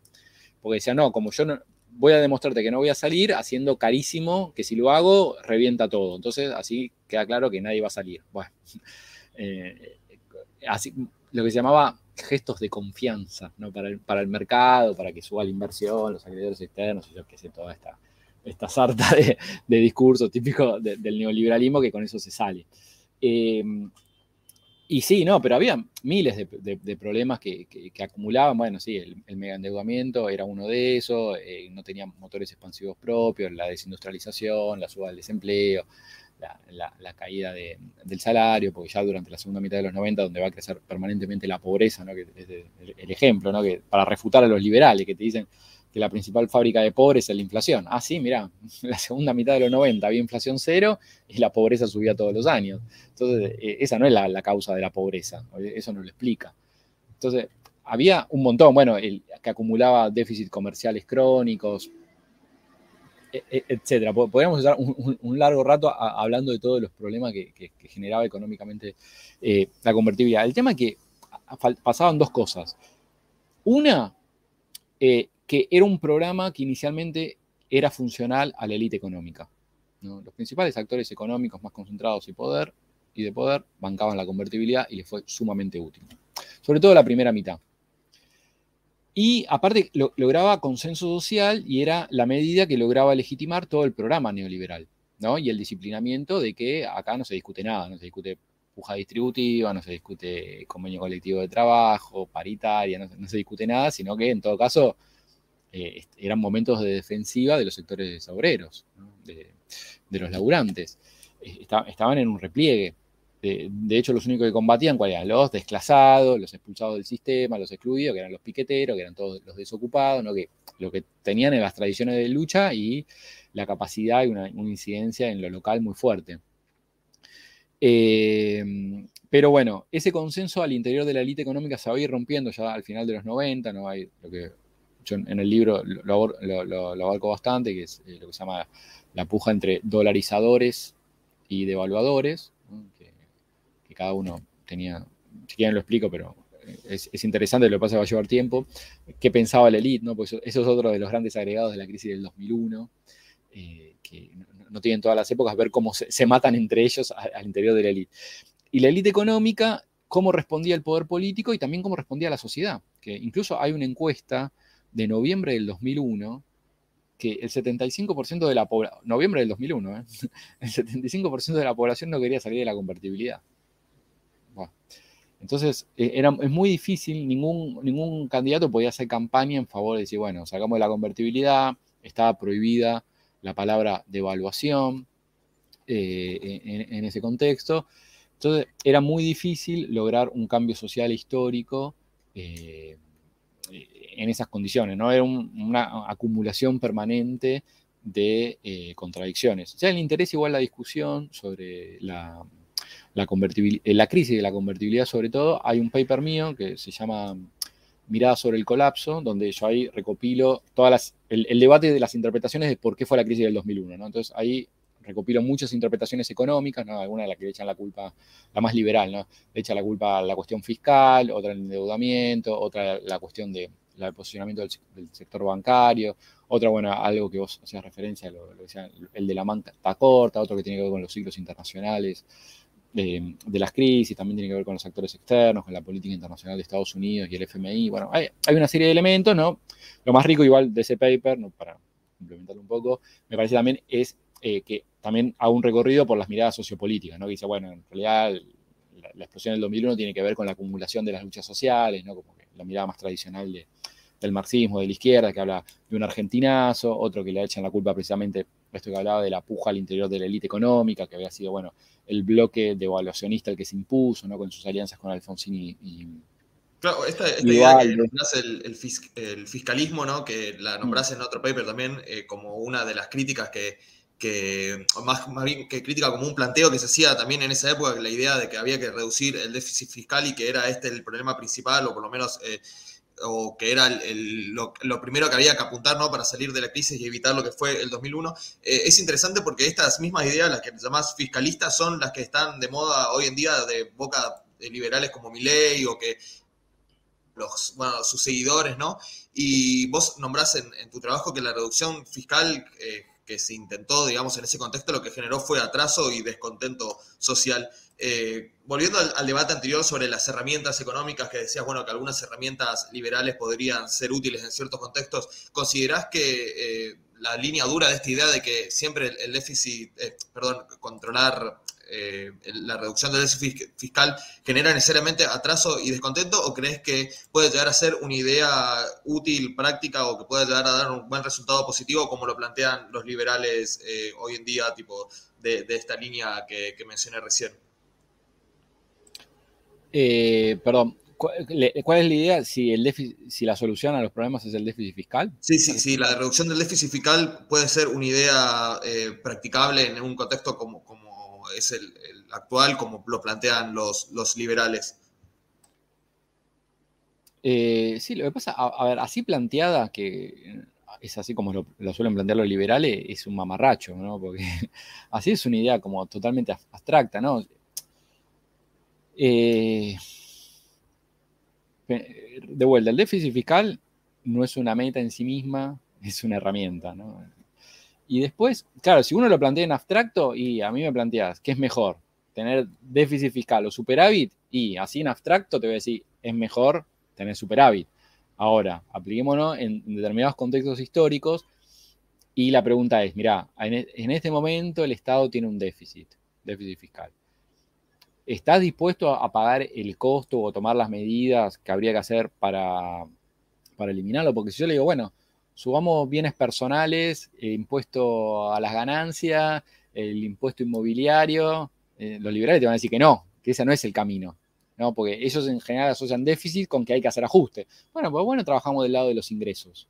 Pues bueno, tocamos, eh, no tocamos el culo a los sectores más concentrados. Pues bueno, empezamos a, grabar a, los country, minería, seguro, eh, a sectores de la bolsa, bueno, yo qué sé, no sé, hay estrategia, no, es tan fácil, tampoco como yo lo planteo, por ahí es una canchereada, pero eso no, nunca está asociado, ¿no? ¿Cuál es ah, eh, la mirada en general que te dicen? Bueno, el ajuste, ¿cuál es el ajuste? Descargar las bases sobre las bases sociales más débiles, ¿no? Bueno, bueno, ¿cuál es? Planes sociales, salud, educación, jubilación, era, crítica más o menos que la CESA, el plan que tenía López Murphy, ¿no? De reducción fiscal, que apuntaba, bueno, justamente, por ejemplo, a las universidades públicas.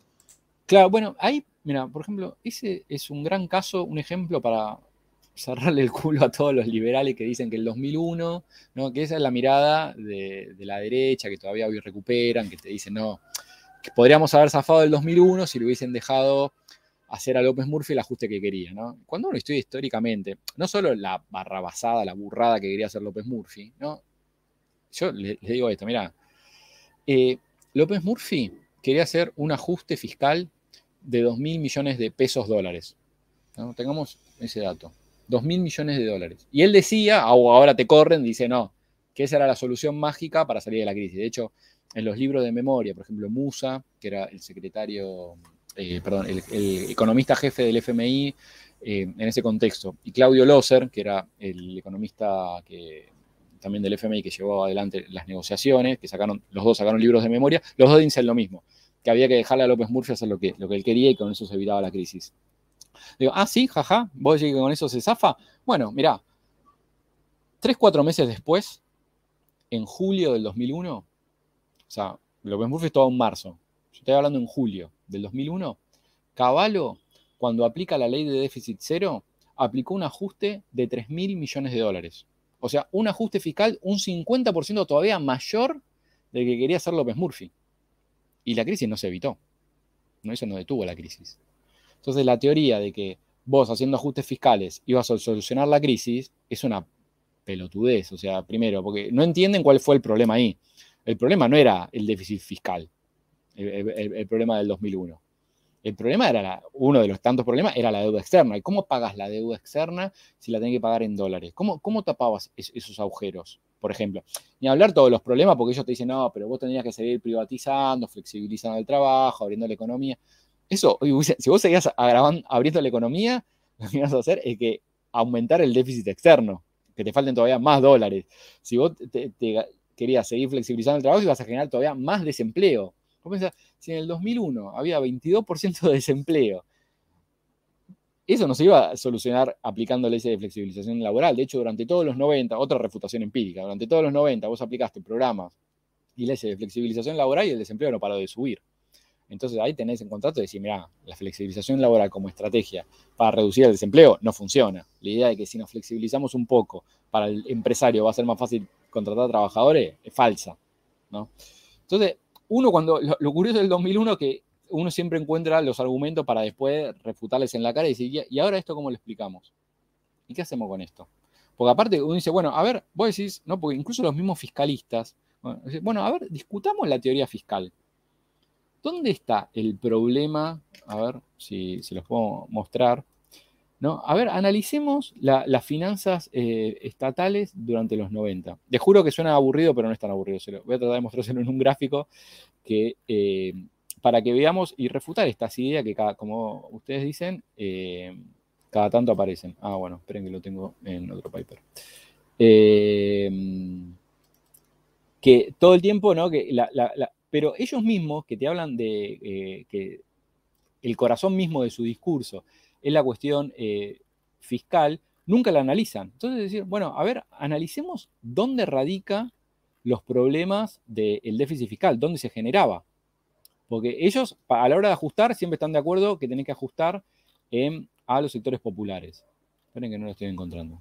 Bueno, me parece que me llevar un rato encontrarlo. No, pero mientras puedo ir agregando que ese paper el que estás hablando, el de López Murphy, se nombran, este, por ejemplo, que Patricia Bullrich quería erradicar la indigencia, también lo decía este otro eh, miembro de, la alianza, o sea, tenían esa, una, perspectiva bastante irrealista eh, sobre lo, que se podía hacer y con las herramientas que contaban y lo que hizo López Murphy, realmente sí fue un ajuste. Y este mismo programa, eh, Diálogos, Caballo dijo, pero yo fui el que hizo el ajuste que López Murphy no pudo Claro. Perdón, a ver, acá sí se ve. Vamos con el, gráfico. Eh, sí, perdón. Eh. eh. Fíjense que en la línea de arriba son los ingresos del Estado. esta de acá, ¿no? No sé si se ve el mouse, son los ingresos. Y la de acá puntiaguda son los gastos. Entonces, fíjense que el Estado tenía superávit fiscal, ¿no? Entonces, primer dato. Y aparte, fíjense que la estructura de, ya sea de los ingresos y del gasto, es más o menos pareja durante la segunda mitad de los 90. No es que estaba creciendo indiscriminadamente el gasto público. De hecho, más o menos se mantiene igual, incluso hay tendencia a la caída. Em, y los ingresos lo mismo. ¿Cuál? Acá tenés superávit. Esto es lo que se llama superávit primario. O sea que el Estado tenía para autosolventarse sus propios gastos. El verdadero problema era esto que está acá, esta línea sólida, que es el crecimiento del pago de intereses de deuda externa. Que fíjense que en el 93, más o menos, el Estado tenía, gastaba el 7% de su presupuesto en pagar deuda externa. Fíjense durante los 90 cómo va creciendo y en el 2001 casi el 21% del presupuesto estatal hay que gastarlo en deuda externa. Fíjense que el verdadero gasto, lo que más crece, no, no son las jubilaciones, es el crecimiento de la deuda. O sea, acá si querés cortarle a alguien, deja de pagarle a los acreedores. Claro, lo que pasa es que eso no estaba en la, discusión. Aparte, hablemos de, otro suceso fundamental que obviamente se olvidan porque para hacerse los boludos son campeones. En el 94, ¿no? ¿Qué, pasaba hasta el 94 en la cuestión fiscal en, la economía? Vos tenías un régimen jubilatorio universal y de reparto solidario intergeneracional, como existe en todas partes del mundo. ¿Qué significa eso? Que vos, eh, las generaciones activas, con su trabajo, financian y mantienen a las pasivas, a la clase pasiva, ¿no? que son los jubilados. Esto pasa en todas partes del mundo, así funciona. ¿Qué pasó en el 94? Privatizan el sistema y nacen las famosas AFJP, ¿no? las administradoras de fondos de pensiones y jubilaciones. ¿Qué hacían las AFJP? Decían, bueno, las AFJP era un sistema privado de capitalización individual. ¿Eso qué significaba? Que tus aportes vos se lo dabas a un banco para que el banco administrara esa guita. Se supone que como eran unos genios de las finanzas, iban a hacer crecer tu dinero. Entonces, cuando vos ibas a hacer, cuando te jubilabas, te iban a dar dando en cuotas todo ese dinero, esa montaña de dinero que habías creado, y con eso te ibas a mantener, ¿no? Porque el sector privado supuestamente siempre es eficiente. Pero ¿qué pasaba con eso? Al Estado se quedó sin los ingresos, porque se privatizó el sistema, entonces toda la clase activa le daba sus, su, salario, su, parte de, de la cuota jubilatoria, se lo daba a los bancos. Y el Estado se quedaba con los gastos, porque tenía que seguir pagándole a los jubilados, tenía que seguir manteniendo a los jubilados que estaban vivos. Entonces, eso generó una brecha fiscal gigante. Porque ¿cómo haces para solventar el sistema previsional si te quedas sin los ingresos, pero tenés que seguir pagando los gastos?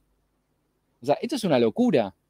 Y eso te decían, y vos se los decías, ¿no? Bueno, yo no porque yo era muy pibe, ¿no? Pero cuando se lo decían, decían, no, no, tranquilos, es una pequeña inconsistencia fiscal que va a durar tan solo 25 años. 25 años, sorete. Claro, pero en 25 años se van a morir todos los jubilados que mantiene el Estado hoy y no vamos a tener que pagar más nada. Ahora el problema es, ¿qué hacemos estos 25 años que faltan? ¿Cómo tapamos esa brecha fiscal? ¿Saben cuál, qué inventaron estos genios? ¿Cómo se les ocurre que hicieron? Para tapar la... Y es, tomando deuda. Claro. ¿Y saben a quién le pedían plata? Al Fondo Monetario, bien. No, no. A los bancos. La plaza de la CFJP. Ah, sí, sí. O sea, ahora los bancos, el Estado tenía que pagar intereses por el propio dinero que antes tenía gratis. Miren la estafa mayor, ¿no? Ya era la captura total del sistema. Y, estos caraduras, ¿no? Fíjense la brecha fiscal. El Fondo Monetario nunca te dice que era un problema fiscal haber privatizado el sistema previsional. ¿Dónde están los papers del FMI? ¿Dónde está el libro de Musa, de Loser? ¿Dónde hablan de esto? ¿Dónde anda de bajar de los aportes patronales o de bajar los gastos de seguridad social? ¿Dónde está eso? ¿Pero vos no eras un fiscalista? ¿No era que te recontra interesaba estudiar la cuestión fiscal y que decías que era el epicentro de todo? Bueno, estudiémosla. Claro, esto no lo discuten. Pero estos eran los agujeros del Estado. Era la es lo que hablábamos con Matías antes, antes de comenzar. ¿Es posible, o sea, era posible una convertibilidad sin deuda? O sea, ¿eso sí lo hacía este, viable a largo plazo? O sea, si, esa gran, esa, terrible masa de deuda, que inclusive había, como, bueno, repasamos los, libros de Caballo, en los libros cuenta todas las demandas de jubilaciones previas que tenía. Este, bueno, eso es histórico, eso, eso, eso es un clásico, igual. Que, que siempre hay. eh, la, puja eh, que pasa en todos los gobiernos, algunos van resolviendo, el Estado, bueno, eso es histórico, ¿no? Y aparte es más difícil calcular porque cuando asume Caballo, eh, pensemos que hay un cambio de signo monetario, venimos de, la década de los 80, era muy difícil calcular y todos los jubilados cuando se jubilaban, aparte habían sido durante el año 89, 90 y 91 grandes años de jubilaciones compulsivas. Entonces los jubilados los jubilaban de manera arbitraria eh, y eh, estaban disconformes con la jubilación, entonces le hacían un juicio al Estado. Esto a veces se resuelve, a veces no, bueno, siempre, siempre lo que se llama es deuda flotante porque dice, bueno, esto algún día se va a, se va a resolver. Algunos esperan que eh, el Estado, la estrategia que tiene hace 8 millones de años, de décadas, que es, es apelar, apelar, apelar, patear la medida para adelante con la esperanza de eh, o que se mueran los jubilados, entonces, bueno, no te pago más, no, no tenés razón, o decir, bueno, te voy a pagar algún día, ya verás, ¿no? Se le paso la pelota al próximo gobierno. Eh, pero perdón, creo que esa no era igual exactamente la, pregunta que me hacías. No, no, claro, es lo que estamos este, hablando con Matías. Ah, no. Este, si era posible convertir a largo plazo sin esa deuda. Este, que no, no, pero la deuda, a ver, lo que pasa es que la deuda no, era no, no se generaba simplemente por los, incluso por los propios recursos del Estado, porque vos tenés otro problema la convertibilidad, por sobre todo, muchos se lo olvidan, ¿no? Pero la convertibilidad, ya lo dijimos acá, era por sobre todas las cosas, era un plan de estabilización, era un plan de estabilización muy agresivo para salir de la hiper. Entonces, vos como tenías que salir de la hiper, ¿qué hiciste? Abriste la economía de manera muy radical, muy, muy fuerte, ¿por qué? Porque la idea era generar una apertura que la avalancha de productos importados te genere un disciplinamiento de los precios internos y con eso ir domesticando a eh, la inercia inflacionaria. Entonces, con la apertura económica. Y aparte, el tipo de cambio atrasado, ¿no? Que se fue generando, que eso, vos pensemos, ¿no?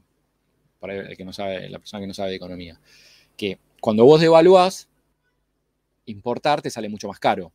Ahora, cuando aparece el movimiento contrario, que es la apreciación cambiaria, eh, importar se abarata. Entonces, si vos combinás las dos cosas, apertura una radical y violenta apertura económica, con eh, eh, el atraso cambiario, bueno, ni hablar con todo el proceso de privatizaciones que echaron miles de, empleados públicos, más la estructura de precios que se volcó a favor del sector servicios y no de la producción, lo cual generaba la, la desindustrialización del país y que sea más barato importar que producir acá internamente, eso lo que te generaba era lo que ya mencionábamos, era el déficit comercial, que Argentina eh, todos los años tenía un déficit comercial estructural que no lograba solucionar. ¿Cómo? Bueno, la pregunta de cajón, ¿no? que ya sabemos la respuesta. Si vos todos los años tenías un déficit comercial gigante, por, precisamente por la apertura y por la apreciación cambiaria, ¿cómo podías sostener todos los años eh, ese déficit? Bueno, ya podrán anticipar la respuesta. Eh, endeudándose. Entonces, porque vos todos los años, cuando tenés un déficit comercial, ¿qué significa déficit comercial? Que te faltan dólares, que al país salen más dólares de los que entran por vía comercial. ¿Cómo lo compensabas? Con el ingreso de capitales especulativos vía deuda. Entonces, eso era precisamente otro de los grandes problemas de, eh, de la convertibilidad, que vos tenías ese déficit externo, bueno, que recién algo lo mencionábamos, ¿Cómo lo tapábamos? Bueno, vía endeudamiento. Entonces, la cuestión, eh, a ver, voy a intentar compartir una página, así, se ve gráficamente y se entiende un poquín más lo que estoy eh, diciendo. Fíjense esto. Acá tenemos las importaciones y exportaciones entre el 93 y el 2001. Fíjense que cuando crece la economía, crecen mucho más las importaciones. Estas son las expos, van por debajo. El único año donde hay superávit comercial, ¿cuándo es? En el 95. ¿Por qué? Porque hay una crisis económica. Entonces, ahí tenés superávit comercial. Después se recupera la economía, vuelve a crecer y lo que más crece es las importaciones, mientras que las exportaciones crecen más lento. Y todo esto es déficit comercial. Sigue el déficit comercial y en el único año que vuelve a compensarse es el año de la crisis, que es por semejante recesión económica que hace una parálisis de las importaciones. Entonces vos lográs recuperar una vez más el superávit comercial. Entonces vos los únicos años que tuviste superávit comercial fueron el 95 y el 2001, justo los años de crisis. el tema del resto de los años, los casi 11 años de que duró la convertibilidad, ¿cómo lo tapas? Y bueno, esto fíjense la tasa de desindustrialización, ¿no? Cómo se venía cayendo la industria en el PBI. Esperen que, eh, bueno, fíjense la caída salarial, el aumento de la pobreza, de ese casi 15% que habíamos visto al principio, fíjense en el 2001 cómo está en torno al 35%, una suba del 133% como subía la pobreza. Eh, fíjense el desempleo, como a nivel, eh, Alfonsín tuvo un desempleo promedio del casi 6%, Menem de casi el 10%, y durante la segunda mitad de los 90, 15% de, de, promedio de desempleo, ¿no? Fíjense cómo va subiendo sistemáticamente todos los años. No, pero a ver, lo que yo quería mostrarle, ah, bueno, acá el crecimiento de la deuda, ¿no? Cómo arranca en casi 60 mil millones de dólares y va a pasar a casi 44 mil millones. Esto es el gráfico que quería mostrarle. Fíjense, el stock de acumulación del déficit de cuenta corriente, cómo coincide con el crecimiento de la deuda externa. O sea, vos eh, sostener ese déficit comercial de la única manera que lo pudiste hacer es con el crecimiento de la deuda. Entonces, bueno, eh, con eso eh, queda una vez más claro que sin endeudamiento sistemático no había convertibilidad. Entonces, el régimen no era sostenible en el largo plazo. Bueno, justamente para, para cerrar, voy a mezclar varios papers tuyos. Y es un poco compleja la pregunta. Habías hablado antes de la lucha de las élites de Dualde y del plan que tenía para salir de, la convertibilidad. básicamente parecido al que hizo Remes Lenikov, que este, claro, sí, sí, sí, Fue, el ministro de Dualde, que estuvo en nuestro programa. Este, bueno, esto tiene mucho que ver con la puja entre las elites, en lo que, entre lo que era el, grupo, el grupo industrial, creo que era el nombre. Grupo productivo. El, grupo productivo y los, los dualizadores. Em, para vos, este, la salida, digamos, este grupo productivo estaba de Mediguren, Alfonsín, creo que Kame, creo que estaba ahí. Em, y bueno, por supuesto, Remes Lenigov y Dualde. Era la única salida que había, porque el argumento de Remes Lenigov acá era, em, bueno, alguien tiene que hacerse cargo de la crisis. Por ejemplo, eh, que, lo, que las grandes empresas hayan pagado deudas este, a uno a uno, bueno, era parte del, costo. Em, y bueno, básicamente eso, sería otra manera de hacerlo. Y por último, este sería el tema de que ya lo, comentamos antes, los saqueos. Em, tu paper es sobre agentes Aullero, eh, pero solamente dos cositas. Cuando el intendente West es este, escoltado por policías, este, ¿cómo podemos explicar eso? ¿Es como algo aislado? ¿Es como algo un poco raro? Y los punteros políticos, entiendo la carga peyorativa, pero que en algunos momentos no eran los que generaban este, los, los saqueos, sino que como era parte del barrio, como que encauzaban un poco la protesta, como que no lo podían parar. ¿Cómo analizamos esos dos fenómenos? Sí, bueno, eh, es eso. Bueno, son dos preguntas en una y no, tienen mucho que ver una con la otra. Eh, bueno, sí. en general, todo ministro de Economía, y más cuando agarra una papa caliente como el Remes, dice, no me quedó otra y eh, había que hacer cargo de la crisis. Lo que pasa es que uno podría decir, por ejemplo, el proyecto original de salida de la convertibilidad, de cómo contemplaba la, eh, la especificación, decía, bueno, el Estado se va a hacer cargo de la especificación asimétrica de las deudas hasta 100 mil dólares. De ahí para arriba que se arreglen los privados. Ahí fue la presión de, los grandes grupos económicos para que el Estado se hiciera cargo de todas sus deudas. Entonces, bueno, eso no fue había necesidad de hacerse cargo de la deuda de Clarín, las de Techín, la de Pérez Compán, la de Loma Negra, la del Grupo Macri. Y bueno, ahí no. Se, podría haber segmentado, o, distintas clases, clases de apoyo. No es lo mismo para una familia que, está comprando su propiedad, que tiene, que tiene lo, único, que estos grandes pulpos, donde aparte que el sistema eh, los vio fuertemente beneficiados eh, por, la devaluación y todo el las nuevas políticas eh, económicas y el cambio de condiciones que implicó la salida de la convertibilidad. Entonces, eh, ahí los costos, ¿no? porque esto también es clásico del liberalismo y la derecha argentina, que están, ellos se, hacen llamar a sí mismos liberales, eh, pero en el fondo son socialistas, ¿no? Caballo, por ejemplo, cuando estatiza las deudas en el 82, es, es socialista de, de, las deudas, ¿no? Porque las deudas privadas las eh, se hace cargo del Estado. Según, según, él, cuando estuvo en el programa, dijo que él, él no había sido, sino que había sido. Sí, Gómez del Solar, sí, siempre dice lo mismo. en su libro vive, vive diciendo lo mismo. Es muy discutible igual quién fue el padre de, de él, a ver, digamos las cosas como son. Cuando él fue eh, presidente del Banco Central, él vendió los seguros de cambio, que fueron después de lo que el, Estado se tuvo que, estatizar a los grandes grupos económicos. Entonces no puede decir, yo no tuve nada que ver. Eh, es difícil. Después, en el plan Brady, cuando por ejemplo le toma al 100% del valor eh, deuda prácticamente incobrable, también se hace cargo de, de deudas de privados y con eso se pagan parte de las privatizaciones.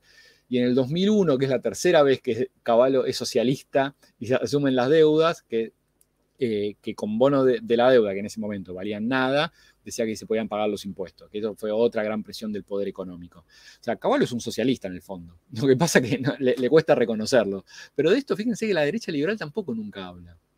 Fíjense lo caradura que son y eh, cómo todas estas contradicciones económicas eh, nunca aparecen sobre, sobre el tablero, nunca discuten a los ricos, nunca discuten la deuda, quién se favorece, ¿no? Eh, no, no sabe las medidas concretas y tratan de taparlas y olvidarlas, ¿no? Se, hacen los boludos. Es un tema a considerar. bueno, y la otra, no sé si esto un parte igual no llega a responder un poco la pregunta porque podríamos discutir más las medidas que tomó Remes. Claro, sí, eso era. Sí, era discutir las medidas de Remes y del, grupo, del grupo productivo, básicamente. No sé, había otra manera de poder salir.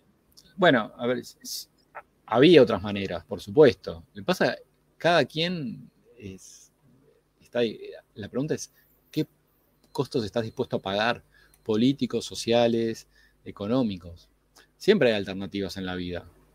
Eh, el tema, bueno, acá en gran medida dijeron, bueno, el Estado se va a hacer cargo de la deuda de los grandes grupos económicos. Bueno, esa fue una decisión política. Eh, por ejemplo, seguir pagándole al fondo también fue una decisión política y, al Banco Mundial. Eh, fue, una buena estrategia. Y, muchos elementos, e, era una situación muy complicada, también pensemos que Dualde en las condiciones que asume, no asume con, con poder político propio. En ese momento el país era un hervidero total, donde, bueno, precisamente Dualde era un presidente que había llegado a la sesión de Rivadavia sin votos. Había un desprestigio total y absoluto de la clase política, que eran los principales eh, eh, objetivos de, las protestas, de las quejas y de las movilizaciones, donde era una sociedad civil en total efervescencia, donde todas las semanas había miles de personas que se movilizaban, repertorio de protestas, estaban los piqueteros, los sindicatos, los que tenían miedo de perder el trabajo, los ahorristas, las asambleas populares, los cartoneros, los clubes de. Era, el país era ingobernable, eh, niveles de tensión social altísimo, con un Estado quebrado, con eh, un presidente sin legitimidad, mega endeudado y unas perspectivas económicas que las del primer semestre eran muy oscuras. Después la cosa mejoró, pero los costos iniciales de, la salida de la crisis, que son los más altos, son difíciles, porque bueno, la salida de la convertibilidad implicaba una devaluación, implicaba, vos algo se lo podías haber transferido a las empresas de servicios públicos, lo que pasa que, bueno, como la mayoría eran privatizadas, no querías pelearte con Europa. Bueno, esas son decisiones que se toman, ¿no? ¿Qué haces? ¿Beneficias a los sectores populares o te llevas mejor con los países centrales? Bueno, ¿qué haces? ¿Tratás de ser complaciente con el fondo o tratás de tener eh, políticas de, mayor autonomía. Bueno, tratás de, Ellos pensaban que especificando las deudas del poder económico local iban a tener mayor respaldo y iba a ser más viable ¿no? Eh, cabalgar esa crisis. Bueno, no fue tan así. Es difícil, no sé, es muy, es muy cómodo también decirlo de, este lugar, en mi casa, yo acá hablando con usted y diciendo, ah, yo soy un capo que la tengo reclara, me la sé toda cuando no, no, estoy ahí y, no vivo la presión y aparte, bueno, otra vez aparece la eh, soberbia de, ver el, tiempo. Lo que pasa era muy difícil del paso del tiempo. Es muy difícil esas circunstancias, yo creo que se podrían haber hecho eh, tranquilamente otras cosas, por ejemplo, cómo se fueron tomando las decisiones de las eh, eh, aplicación de retenciones que fueron muy graduales, no fueron de una, el cálculo de evaluatorio fue muy malo, la unificación del sistema cambiario también fue, eh, se hizo mal, hizo para pedido del FMI. bueno, ni hablar del discurso inicial de, de Dual, el que depositó dólares recibirá dólares, que bueno, no sé qué estaban viendo, qué, proyecciones, según Remes, ellos esa línea del discurso él no la puso, pero bueno, algunos Eh, decían que necesitaban decir eso para ganar un poco de, calma inicial a la hora de asumir. Bueno, una, una serie de elementos, no, quisiera detenerme en medida tras medida para, discutir, porque si no va, a ser tal vez muy aburrido, aunque tal vez para el libro de ustedes sea más, eh, más necesario. Eh, y bueno, y había preguntas sobre los saqueos, creo. Claro, o sea, este, para ir cerrando lo que es, digamos, el fin del, 2001, entre comillas, porque sí, en el 2002, en el 2003, aunque me estoy anticipando a tu, respuesta, es que vos eh, destruís el libro, la zona gris de, de que recoge todas las visiones este, sobre el complot este, de la Rúa. Me gustaría que te explayes un poco sobre esto, pero también hay algunas cosas que no me cierran de ese, de ese paper, no porque esté mal, sino porque eh, me parecen elementos aislados, pero aún así eh, vos mismo decís que hay que, considerarlos, ¿no?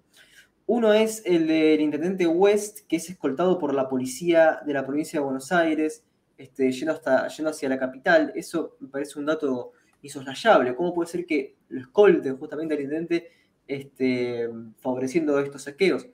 Y, este, y bueno, y después está la otra parte de los punteros políticos, que le quito cualquier cuestión peyorativa, simplemente tirando un carácter instrumental al, concepto. Los punteros políticos que no, no eran los que organizaban los saqueos, parte de los eh, punteros políticos no eran los que organizaban los saqueos, sino que estaban ahí porque simplemente habitaban el barrio y como dirigentes estaban involucrados, no en los saqueos.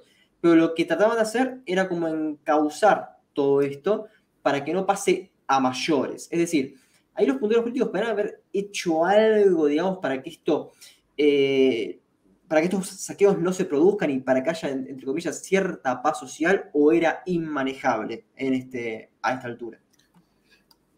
A ver, eh, lo que pasa es que discutir los saqueos del 2001 implica una larguísima, larguísima eh, discusión de tener muchos elementos en, presentes, ¿no? O sea, yo en ese paper a lo que voy es a refutar los planteos de Agujero, que me parecen muy pobres, muy malos, la verdad que muchas cosas son un mamarracho las que dice, de que fueron organizados por el peronismo. Eh, empecemos ¿no? con los datos básicos, los saqueos no, no empiezan en el conurbano bonaerense, empiezan en las provincias gobernadas por el radicalismo, ¿no? empiezan en Mendoza, eh, la otra después es Entre Ríos, incluso en, Entre Ríos el epicentro va a ser la ciudad de Concordia, que es la ciudad de mayor índice de pobreza de todo el país. Eh, de hecho, eh, otro de los puntos neurálgicos de los saqueos fue, bueno, fue Santa Fe, que sí era una provincia gobernada por el peronismo, pero fue la ciudad de Rosario, eh, la cual la gobernaba el Partido Socialista, que era parte de la alianza. Y de hecho tuvieron que matar a varias personas, la policía, que fue la, represión más salvaje, y sin embargo no pudieron detener los saqueos. También tengamos en cuenta que los saqueos que van a ocurrir durante todos los meses de 2002 y durante 2003. Entonces no es que simplemente lo generó el peronismo para llegar al poder una vez que llegaba, listo, ya está, paz social. No. Aparte, sí, los saqueos siguieron ocurriendo en los mismos municipios ya sean peronistas, radicales o socialistas, ¿no? Por ejemplo, en La Matanza siguieron habiendo saqueos, que era un municipio gobernado por el peronismo.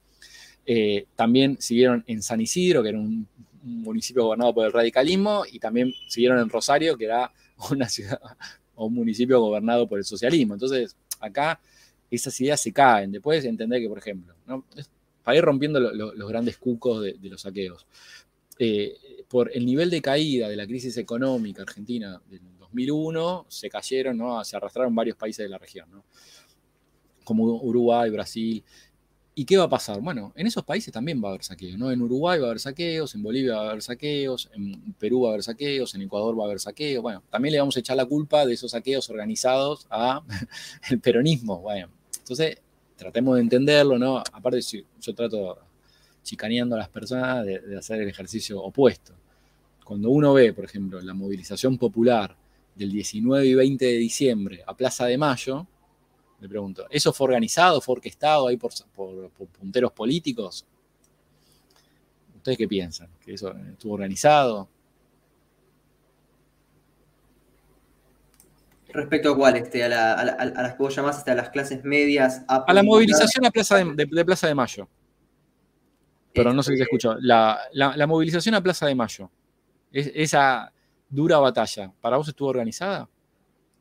No te voy a responder con lo que dice el paper, te voy a responder este, con, con otro argumento. Este, te voy a decir que fue organizado por intendentes del conurbano como Mariano West. Yo sé que eso no lo dice el Pepe, pero dale, dale.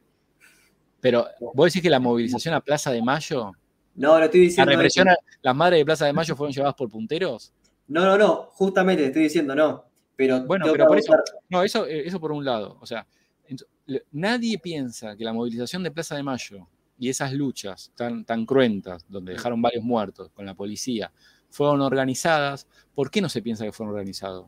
La, la respuesta es porque, porque son blancos, porque son de clase media, porque fue en Capital Federal. Entonces ahí son personas de voluntad libre, que se movilizan por su propia dignidad, por sus ideales. Ahora, si ocurre cualquier movilización en el conurbano y cualquier lucha contra la policía, ahí dice no, fueron los punteros. ¿Por qué? porque son negros, porque son pobres, porque está el peronismo. Ahora vamos a lo de bueno, no seas tan ansioso, ya, sé que querés llegar. No, no, no, no, no, que quería hacer el papel justamente de lo que, pero yo quería hacer el papel de los que suman esto, estos argumentos para ir en contra de lo que dice el paper, justamente para, para hacerte como la contra en esto, por eso. Bueno, a ver, lo que pasó en Moreno, yo ahí lo cuento en, el paper. Eh, lo que dice Wes, en principio, dice, mira, eh, eh, empezamos por lo básico. Dice, mira, era una situación totalmente de descontrol, la situación en el municipio era incontrolable. nosotros estábamos muy desconformes con las políticas económicas y quisimos hacer dos cosas. Por un lado, ir a protestar contra esas políticas económicas, que de hecho todos los sectores sociales del país se estaban movilizando contra las políticas económicas. Entonces, y yo en ese contexto de convulsión social lo que quise hacer fue que en vez de que cada uno hiciera por la suya, encuadrarlo y que me sigan a mí y toda esa furia, en vez de que se descargue en mi municipio, se la podamos volcar eh, en la Plaza de Mayo. ¿no? Aparte, pensemos que Wes era un intendente peronista, donde la tradición movimentista, ¿no? de movilización popular, la lucha, eh, siempre es, eh, así, era, una, era una bandera histórica ¿no? de parte de su tradición. Entonces, no es tan llamativo que un, un, grupo opositor se haya querido movilizar políticamente.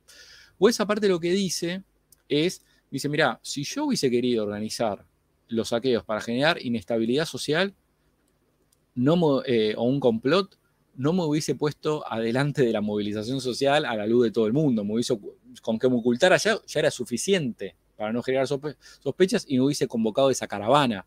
Entonces no es suficiente eh, para pensar. Y también lo que yo digo en el artículo es que supongamos que Wes, el caso de Moreno, sí es un caso de orquestación eh, de, de la convulsión social, por así llamarla.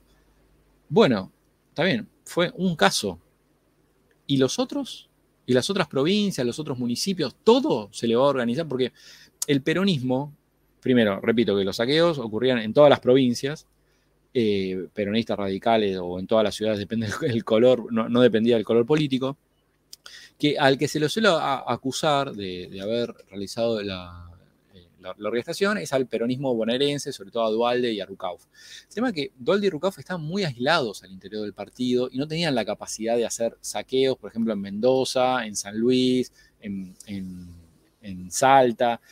Entonces, entender eso, incluso muchos sectores del peronismo, por ejemplo, el que era el presidente del partido en ese momento era Menem, y Menem lo que quería era que no se caiga de la rúa, sino de, que, que continuara. Entonces, cuando se habla del peronismo, tenemos que hablar de una fracción, esa fracción estaba muy aislada, no tenía los recursos, entonces pensar todos los saqueos en todo el país durante todos esos meses, incluso durante su propia presidencia, durante, incluso durante la presidencia de Kirchner, no, no suena, incluso que también los saqueos ocurrían en otros países, me parece que es forzar demasiado la hipótesis de la orquestación o, de la teoría del complot y no tratar de darle una lógica un poco más más acorde, que decía, bueno, mira, era un contexto de, lucha social, donde había una crisis alimentaria, por ejemplo, Aullero, en un papelón de su libro, no menciona que en diciembre del 2001 existía el corralito, no existía el desprestigio de la clase política, no habla del voto bronca, no habla de, la ley de déficit cero, de los ajustes, de la caída del salario, de la hiperdesocupación. Entonces son elementos que si uno los pone en un contexto, ¿no? son un combo explosivo de aumento de la protesta. Y aparte, otro dato a tener en cuenta, cada vez que se movilizan los sectores populares, yo ahí hago la, analogía con el 17 de octubre, que dicen el 17 de octubre, no, el peronismo históricamente había sido, las masas obreras habían sido manipuladas por Perón, ¿no?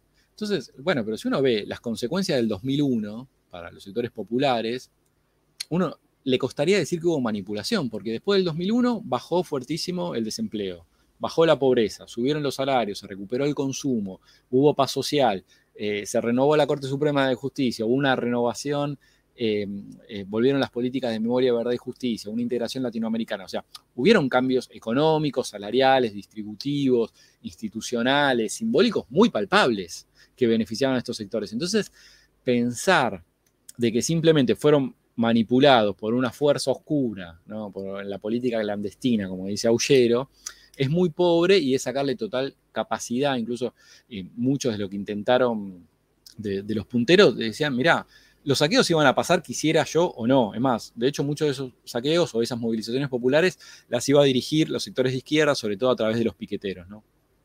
Y yo, y, el, y como esos sectores decían, yo necesito más o menos estar al frente de esas movilizaciones porque si no el prestigio social y popular que, se reclamaba localmente, eh, se lo iban a quedar otros grupos. Y yo vivo del capital social que puedo acumular en la medida que eh, soy parte de, lo que demandan las masas. Entonces no, pueden ser aislados de, esas condiciones. Entonces cuando uno empieza a ver y a pensar, incluso cuál, fue, por ejemplo, la política de seguridad de... Eh, de la provincia de Buenos Aires con respecto al, manejo de la policía bonaerense. Si incluso la policía bonaerense estaba en condiciones de... O sea, yo invito a cualquiera a ver saqueo, ¿no? Yo vi muchas horas y horas de saqueos en todo el país. Es muy difícil decir, esta gente está dando la vida se está arriesgando simplemente porque un, puntero los, obligó, o incluso si en un supermercado ¿no? se movilizan mil, dos mil personas. ¿Cómo hace la bonaerense para frenarlo? Porque no tienen ni los recursos, eh, o sea, eh, material, instrumentos antidisturbios, la capacidad represiva, el despliegue, incluso en algunos lugares, no pensemos que eran saqueos, centenas o centenas de saqueos. En, muchos en municipios sumamente poblados, en todo el país, no era una, suerte de sublevación nacional la que se estaba viviendo, eh, donde estaba todo desbordado, entonces llegaba un patrullero con dos oficiales que no, que no tenían ni, los escudos, ni lacrimógeno, ni bala de goma, y eran dos oficiales contra, no sé, 700 personas o 3.000 personas. ¿Qué hacen esos dos oficiales? No, no, tienen capacidad. De la única manera que pueden intentar hacer algo es tirar bala de, bala de plomo pero ahí van a, van a matar a alguien e incluso, que eso fue lo que se hizo en Rosario, intentando matar personas para disuadir a los demás de que no saquen, no se pudieron detener los saqueos tampoco. Entonces, la estrategia represiva era infértil. Eh, como decía el secretario de Seguridad de... Creo que se está robotizando la voz, ustedes me dicen. Eh, el, secretario de Seguridad de, de la provincia en ese momento, Juan José Álvarez, decía, mira, mi, la doctrina central fue, prefiero lamentar que se roben una lata de tomates y no una vida humana. Y a mí me parece como criterio en una situación de emergencia tan imprevisible y con una perspectiva tan incierta de qué iba a suceder, me parece un criterio correcto. Primero cuidar y valorar la vida humana antes que los recursos materiales. Obviamente, a mí no me saquearon la casa, yo no perdí todos mis bienes en un, en un saqueo, es cómodo decirlo desde esa posición. Pero bueno, en líneas generales, como política de Estado, me parece un poco más sano, incluso con la en, las jornadas del 19 y 20 de diciembre se murieron cerca de 40 personas, imaginémonos si las políticas represivas hubiesen sido más duras, estaríamos hablando de cuántos, 100, 200, 300 muertos. Claro, y aparte pienso en la, en la, hipótesis de golpe de Estado, ¿no? Que, maneja, este, bueno, manejan Cavallo, Bullrich, eh, Lombardi, de, la Rúa, eh, Rodríguez A y Serfino Regato en su libro 12 noches, eso no lo ves, o sea, del, fuera del del aparato clientelar, entre, entre comillas, ¿no lo ves factible?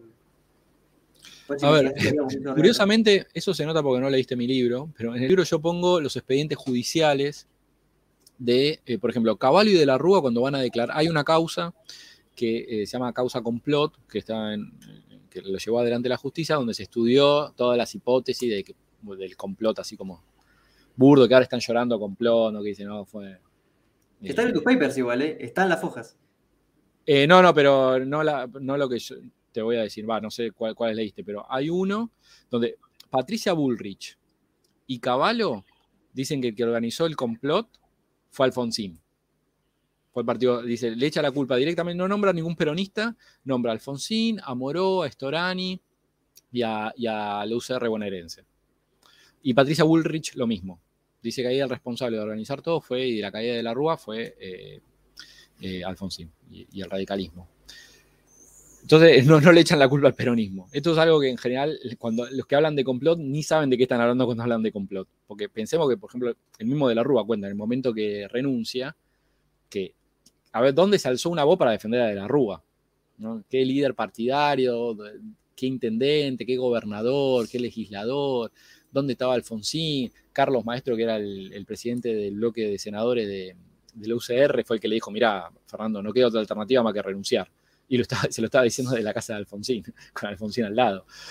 Eh, dicen, me dejaron solo, ¿no? Bueno, eh, yo hay un paper que se los recomiendo, que se llama Hasta, Hasta que la crisis nos separe, que habla de la relación entre la estructura radical del partido y de la Rúa, ¿no? que pensemos que de la Rúa era un outsider dentro del partido, pero quería que el partido le firme todos cheques en blanco. Y el partido siempre estaba en contra de todas las medidas que tomaba. Entonces, en un momento le dijeron, bueno, ya se lo había dicho el partido en agosto y en octubre, le dijeron, mira, desde ahora en más sos un presidente sin partido. O sea, nosotros no te vamos a respaldar más todas las medidas que haces porque nos estás llevando al, suicidio y no estamos de acuerdo.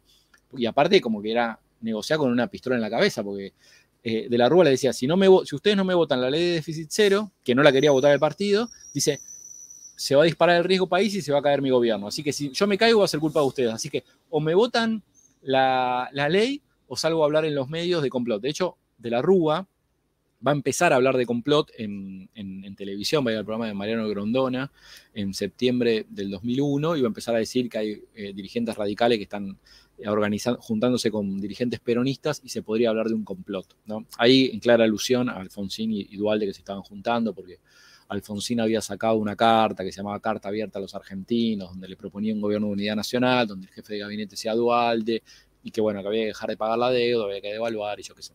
Entonces ya cuando estén proponiendo un gobierno alternativo con un programa de gobierno alternativo, eso se podría llamar complot, dice de la Rúa. Y aparte gobiernan como si yo no, hubiera presidente que estuviera a cargo del Ejecutivo. Eh, sí, a ver, primero eso, que en general el complot, cuando se lo pregunta a los protagonistas, le echan la culpa al radicalismo. Yo sé que la gente que no sabe nada del 2001 dice, ah, no, el complot fue el peronismo, pero no. Y aparte, cuando uno ve los disparadores centrales de la crisis del 2001, son todo balazo de la alianza, ¿no? O sea, por ejemplo, la, la sospecha de sobornos en el Senado y la renuncia de Chacho Álvarez, eso no la hizo el peronismo. Fue parte de la interna de los conflictos políticos al interior de la alianza. Las medidas de Caballo y los superpoderes que, que aplicó los llevó a cabo Caballo. La ley de déficit cero fue una ley del oficialismo. La derrota electoral que sufrieron en octubre del 2001, que fue el knockout del gobierno de la Alianza, eso la sufrió precisamente el gobierno de la Alianza y de la Rúa. Eh, el corralito, ¿quién lo llevó a cabo? O las políticas de ajuste, bueno, todo ese tipo de cuestiones, si las revisamos, le hacen un poco más, ponen en contexto y nos permiten comprender qué pasó en el 2001. Entonces, porque hablar de complot es muy fácil, decir, echémosle la culpa. Ahora, tratemos de estudiar, contextualizar, damos la dinámica de los sucesos, la carga simbólica, las relaciones de poder, las medidas. Bueno, ¿Es más lógico que haya una revolución popular después del corralito, por ejemplo? O de las políticas de ajuste, que hayan cortado los bolsones de comida, que haya sido una crisis alimentaria donde bajó el consumo de leche, pan, fideos, arroz, polenta. Hay una situación deplorable la del 2001. Ahora, ahora quieren de alguna manera reivindicar a De la Rúa como un prócer eh, ¿no? republicano de la democracia y bueno, y llorar. Que, como Fernando Iglesias, ¿no? Que bueno, es que no, no, no tienen idea de los sucesos, es una falta de respeto a la memoria histórica, es una falta de respeto a los muertos que generó la alianza en, esa salvaje represión. ¿De quiénes son, quiénes son esos muertos? La, la, policía a cargo de quién estaba en Plaza de Mayo? ¿Quién, quién ordenó ese operativo eh, represivo? Bueno, revisemos, revisemos qué medidas eh, se tomaron, quién las tomó, por qué, cuál fue la dinámica, quién declaró el estado de sitio, quién quiso poner a cargo a las Fuerzas Armadas de, del control del país. Bueno, entonces, seamos, seamos, un poco más honestos, seamos más claros, tengamos respeto por la historia, respeto por las luchas populares, respeto por los muertos. Tratemos de entender cuáles fueron las medidas que llevaron al desastre para que no se repitan. Ahora, el tema que increíblemente, ¿no? los muertos del 2001, lo peor, lo más rancio, sigue vivo. Sigue viva Patricia Bullrich, sigue vivo López Murphy. O sea, políticamente, ¿no? Siguen vivo. O sea, sigue vivo la reta, la reta, Vidal, Dujovne, Aguad, Morales, Lo Pérfido, Lombardi, bueno, toda la cuadra que, los cuadros que estaban en la alianza, hoy siguen vivos y están gobernando. O son alternativa para volver a ser gobierno. Entonces, si no nos hacemos, yo suelo correr a la mayoría, ¿no? Por ahí ustedes lo saben. ¿Quién fue el secretario de Política Económica del 2001? El que llevó a cabo la política económica que terminó en el desastre del 2001. ¿Alguien sabe? ¿Lo saben ustedes? ¿Quién fue? Hola. No, el, secretario de Política Económica. Sí, ¿quién fue? No, yo no, no, no recuerdo. ¿Pero, cómo es que el ministro de Economía? Eh, no, no, hay un ministro de Economía y hay un secretario de Política Económica. Entonces, eso están todos los gobiernos. En general, el secretario de Política Económica se le suele decir viceministro de Economía. No, eh, no. Sturzenegger no estaba. No, Sturzenegger sí, estaba. Sturzenegger. Sí. Bueno, 15 años después del 2001 le dan la presidencia del Banco Central. ¿Cómo es eso?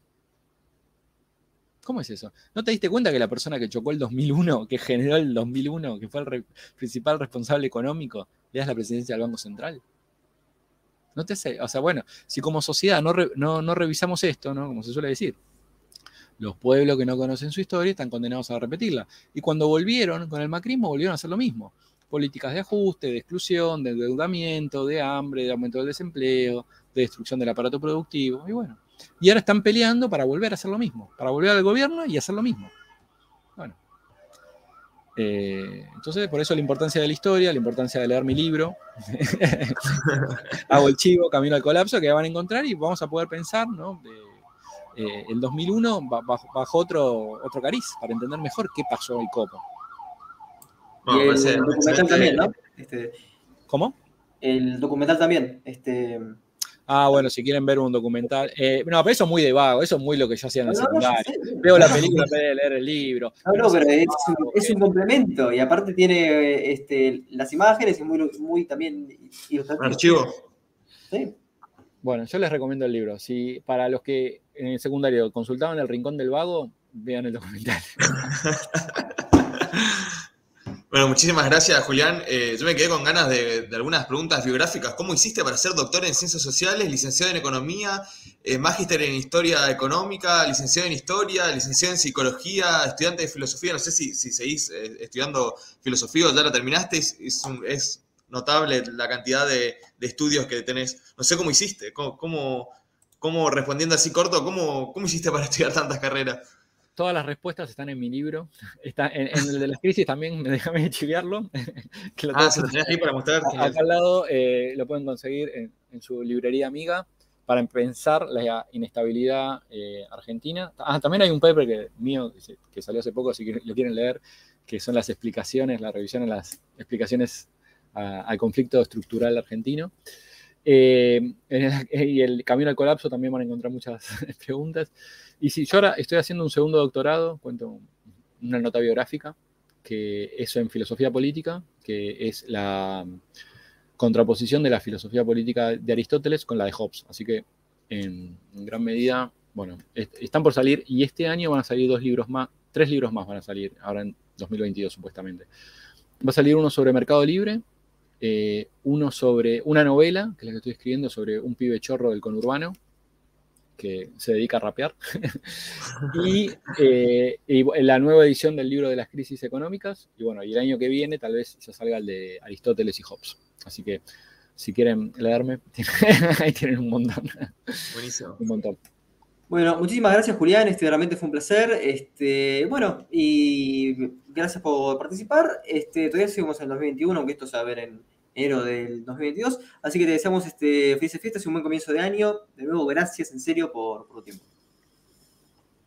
Bueno, gracias a ustedes por la invitación. Un saludo a todos los que me conocen. Espero que nadie se haya aburrido con la charla. Fue por ahí medio larga, medio monotemática. Eh, eso, eh, Sí, yo fui un, boludo que habló mucho, por ahí se hace más dinámico y entretenido para el público cuando eh, podemos charlar más y hay más preguntas y, respuestas. Eh, pero bueno, sepan entender las, limitaciones que tenemos.